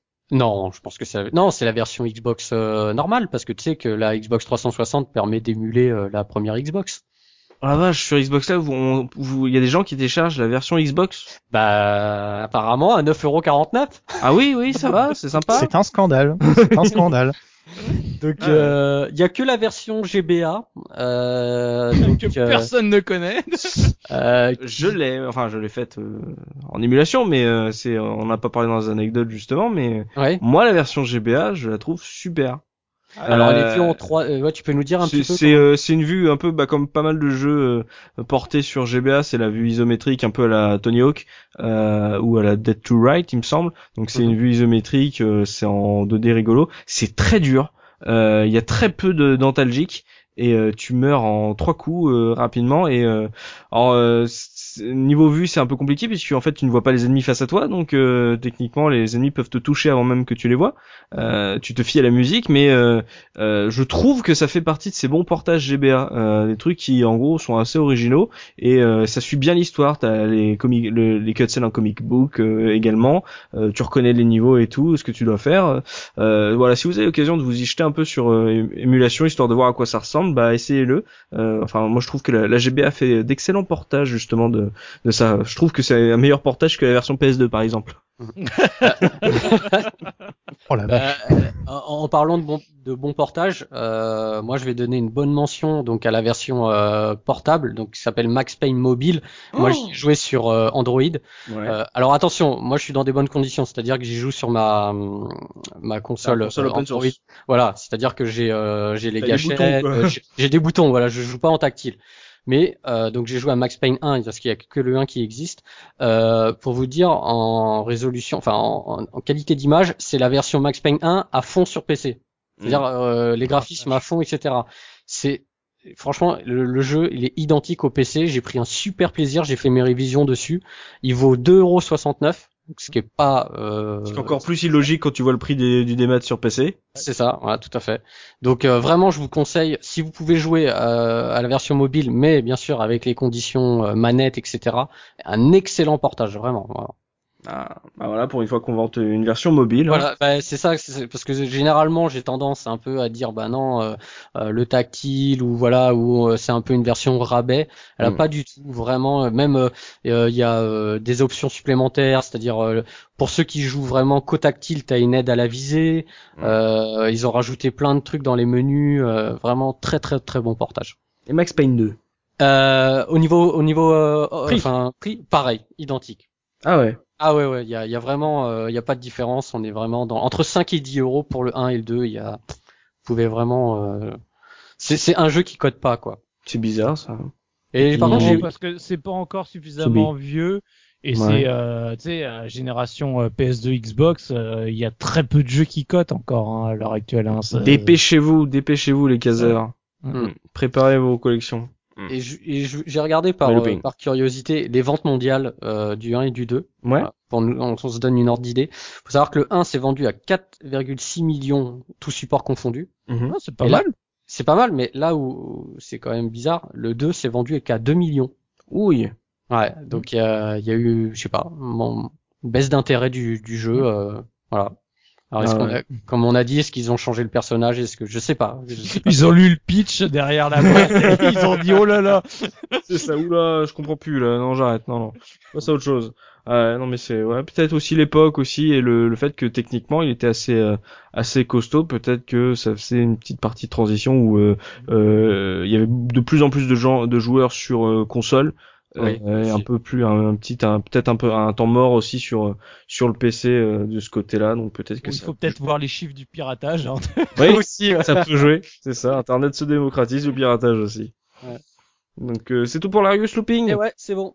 Et ben il va être temps de se quitter, c'est la fin de ce podcast consacré à Max Payne, mais euh, vous êtes chaudement invités bien sûr à poursuivre le débat dans les forums de iCaseRetro.fr, on vous y attend, on, peut, on est toujours là pour euh, parler avec vous, si vous n'êtes pas d'accord euh, su- sur ce qu'on a dit sur le podcast, bah partagez votre expérience, vos souvenirs sur ce jeu, on sera là pour, pour partager ça avec vous dans les forums de iCaseRetro.fr, merci messieurs d'avoir participé à cette émission, d'avoir partagé vos souvenirs et votre expérience sur ce jeu, et bien entendu merci à vous chers auditeurs de nous avoir suivis, on espère que vous avez passé un bon moment en notre compagnie. N'hésitez pas à nous laisser une petite note, un commentaire sur iTunes ou partager le podcast sur vos réseaux sociaux histoire de nous faire découvrir à vos amis. Ça fait toujours plaisir, hein, histoire de partager un peu l'amour du rétro et de des vieux jeux, de l'histoire vidéoludique euh, entre entre connaisseurs, entre entre amateurs euh, éclairés. On se donne rendez-vous euh, dans 15 jours pour un nouveau podcast de la case rétro et d'ici là n'oubliez pas notre slogan le rétro gaming est l'avenir des consoles next gen. Salut salut.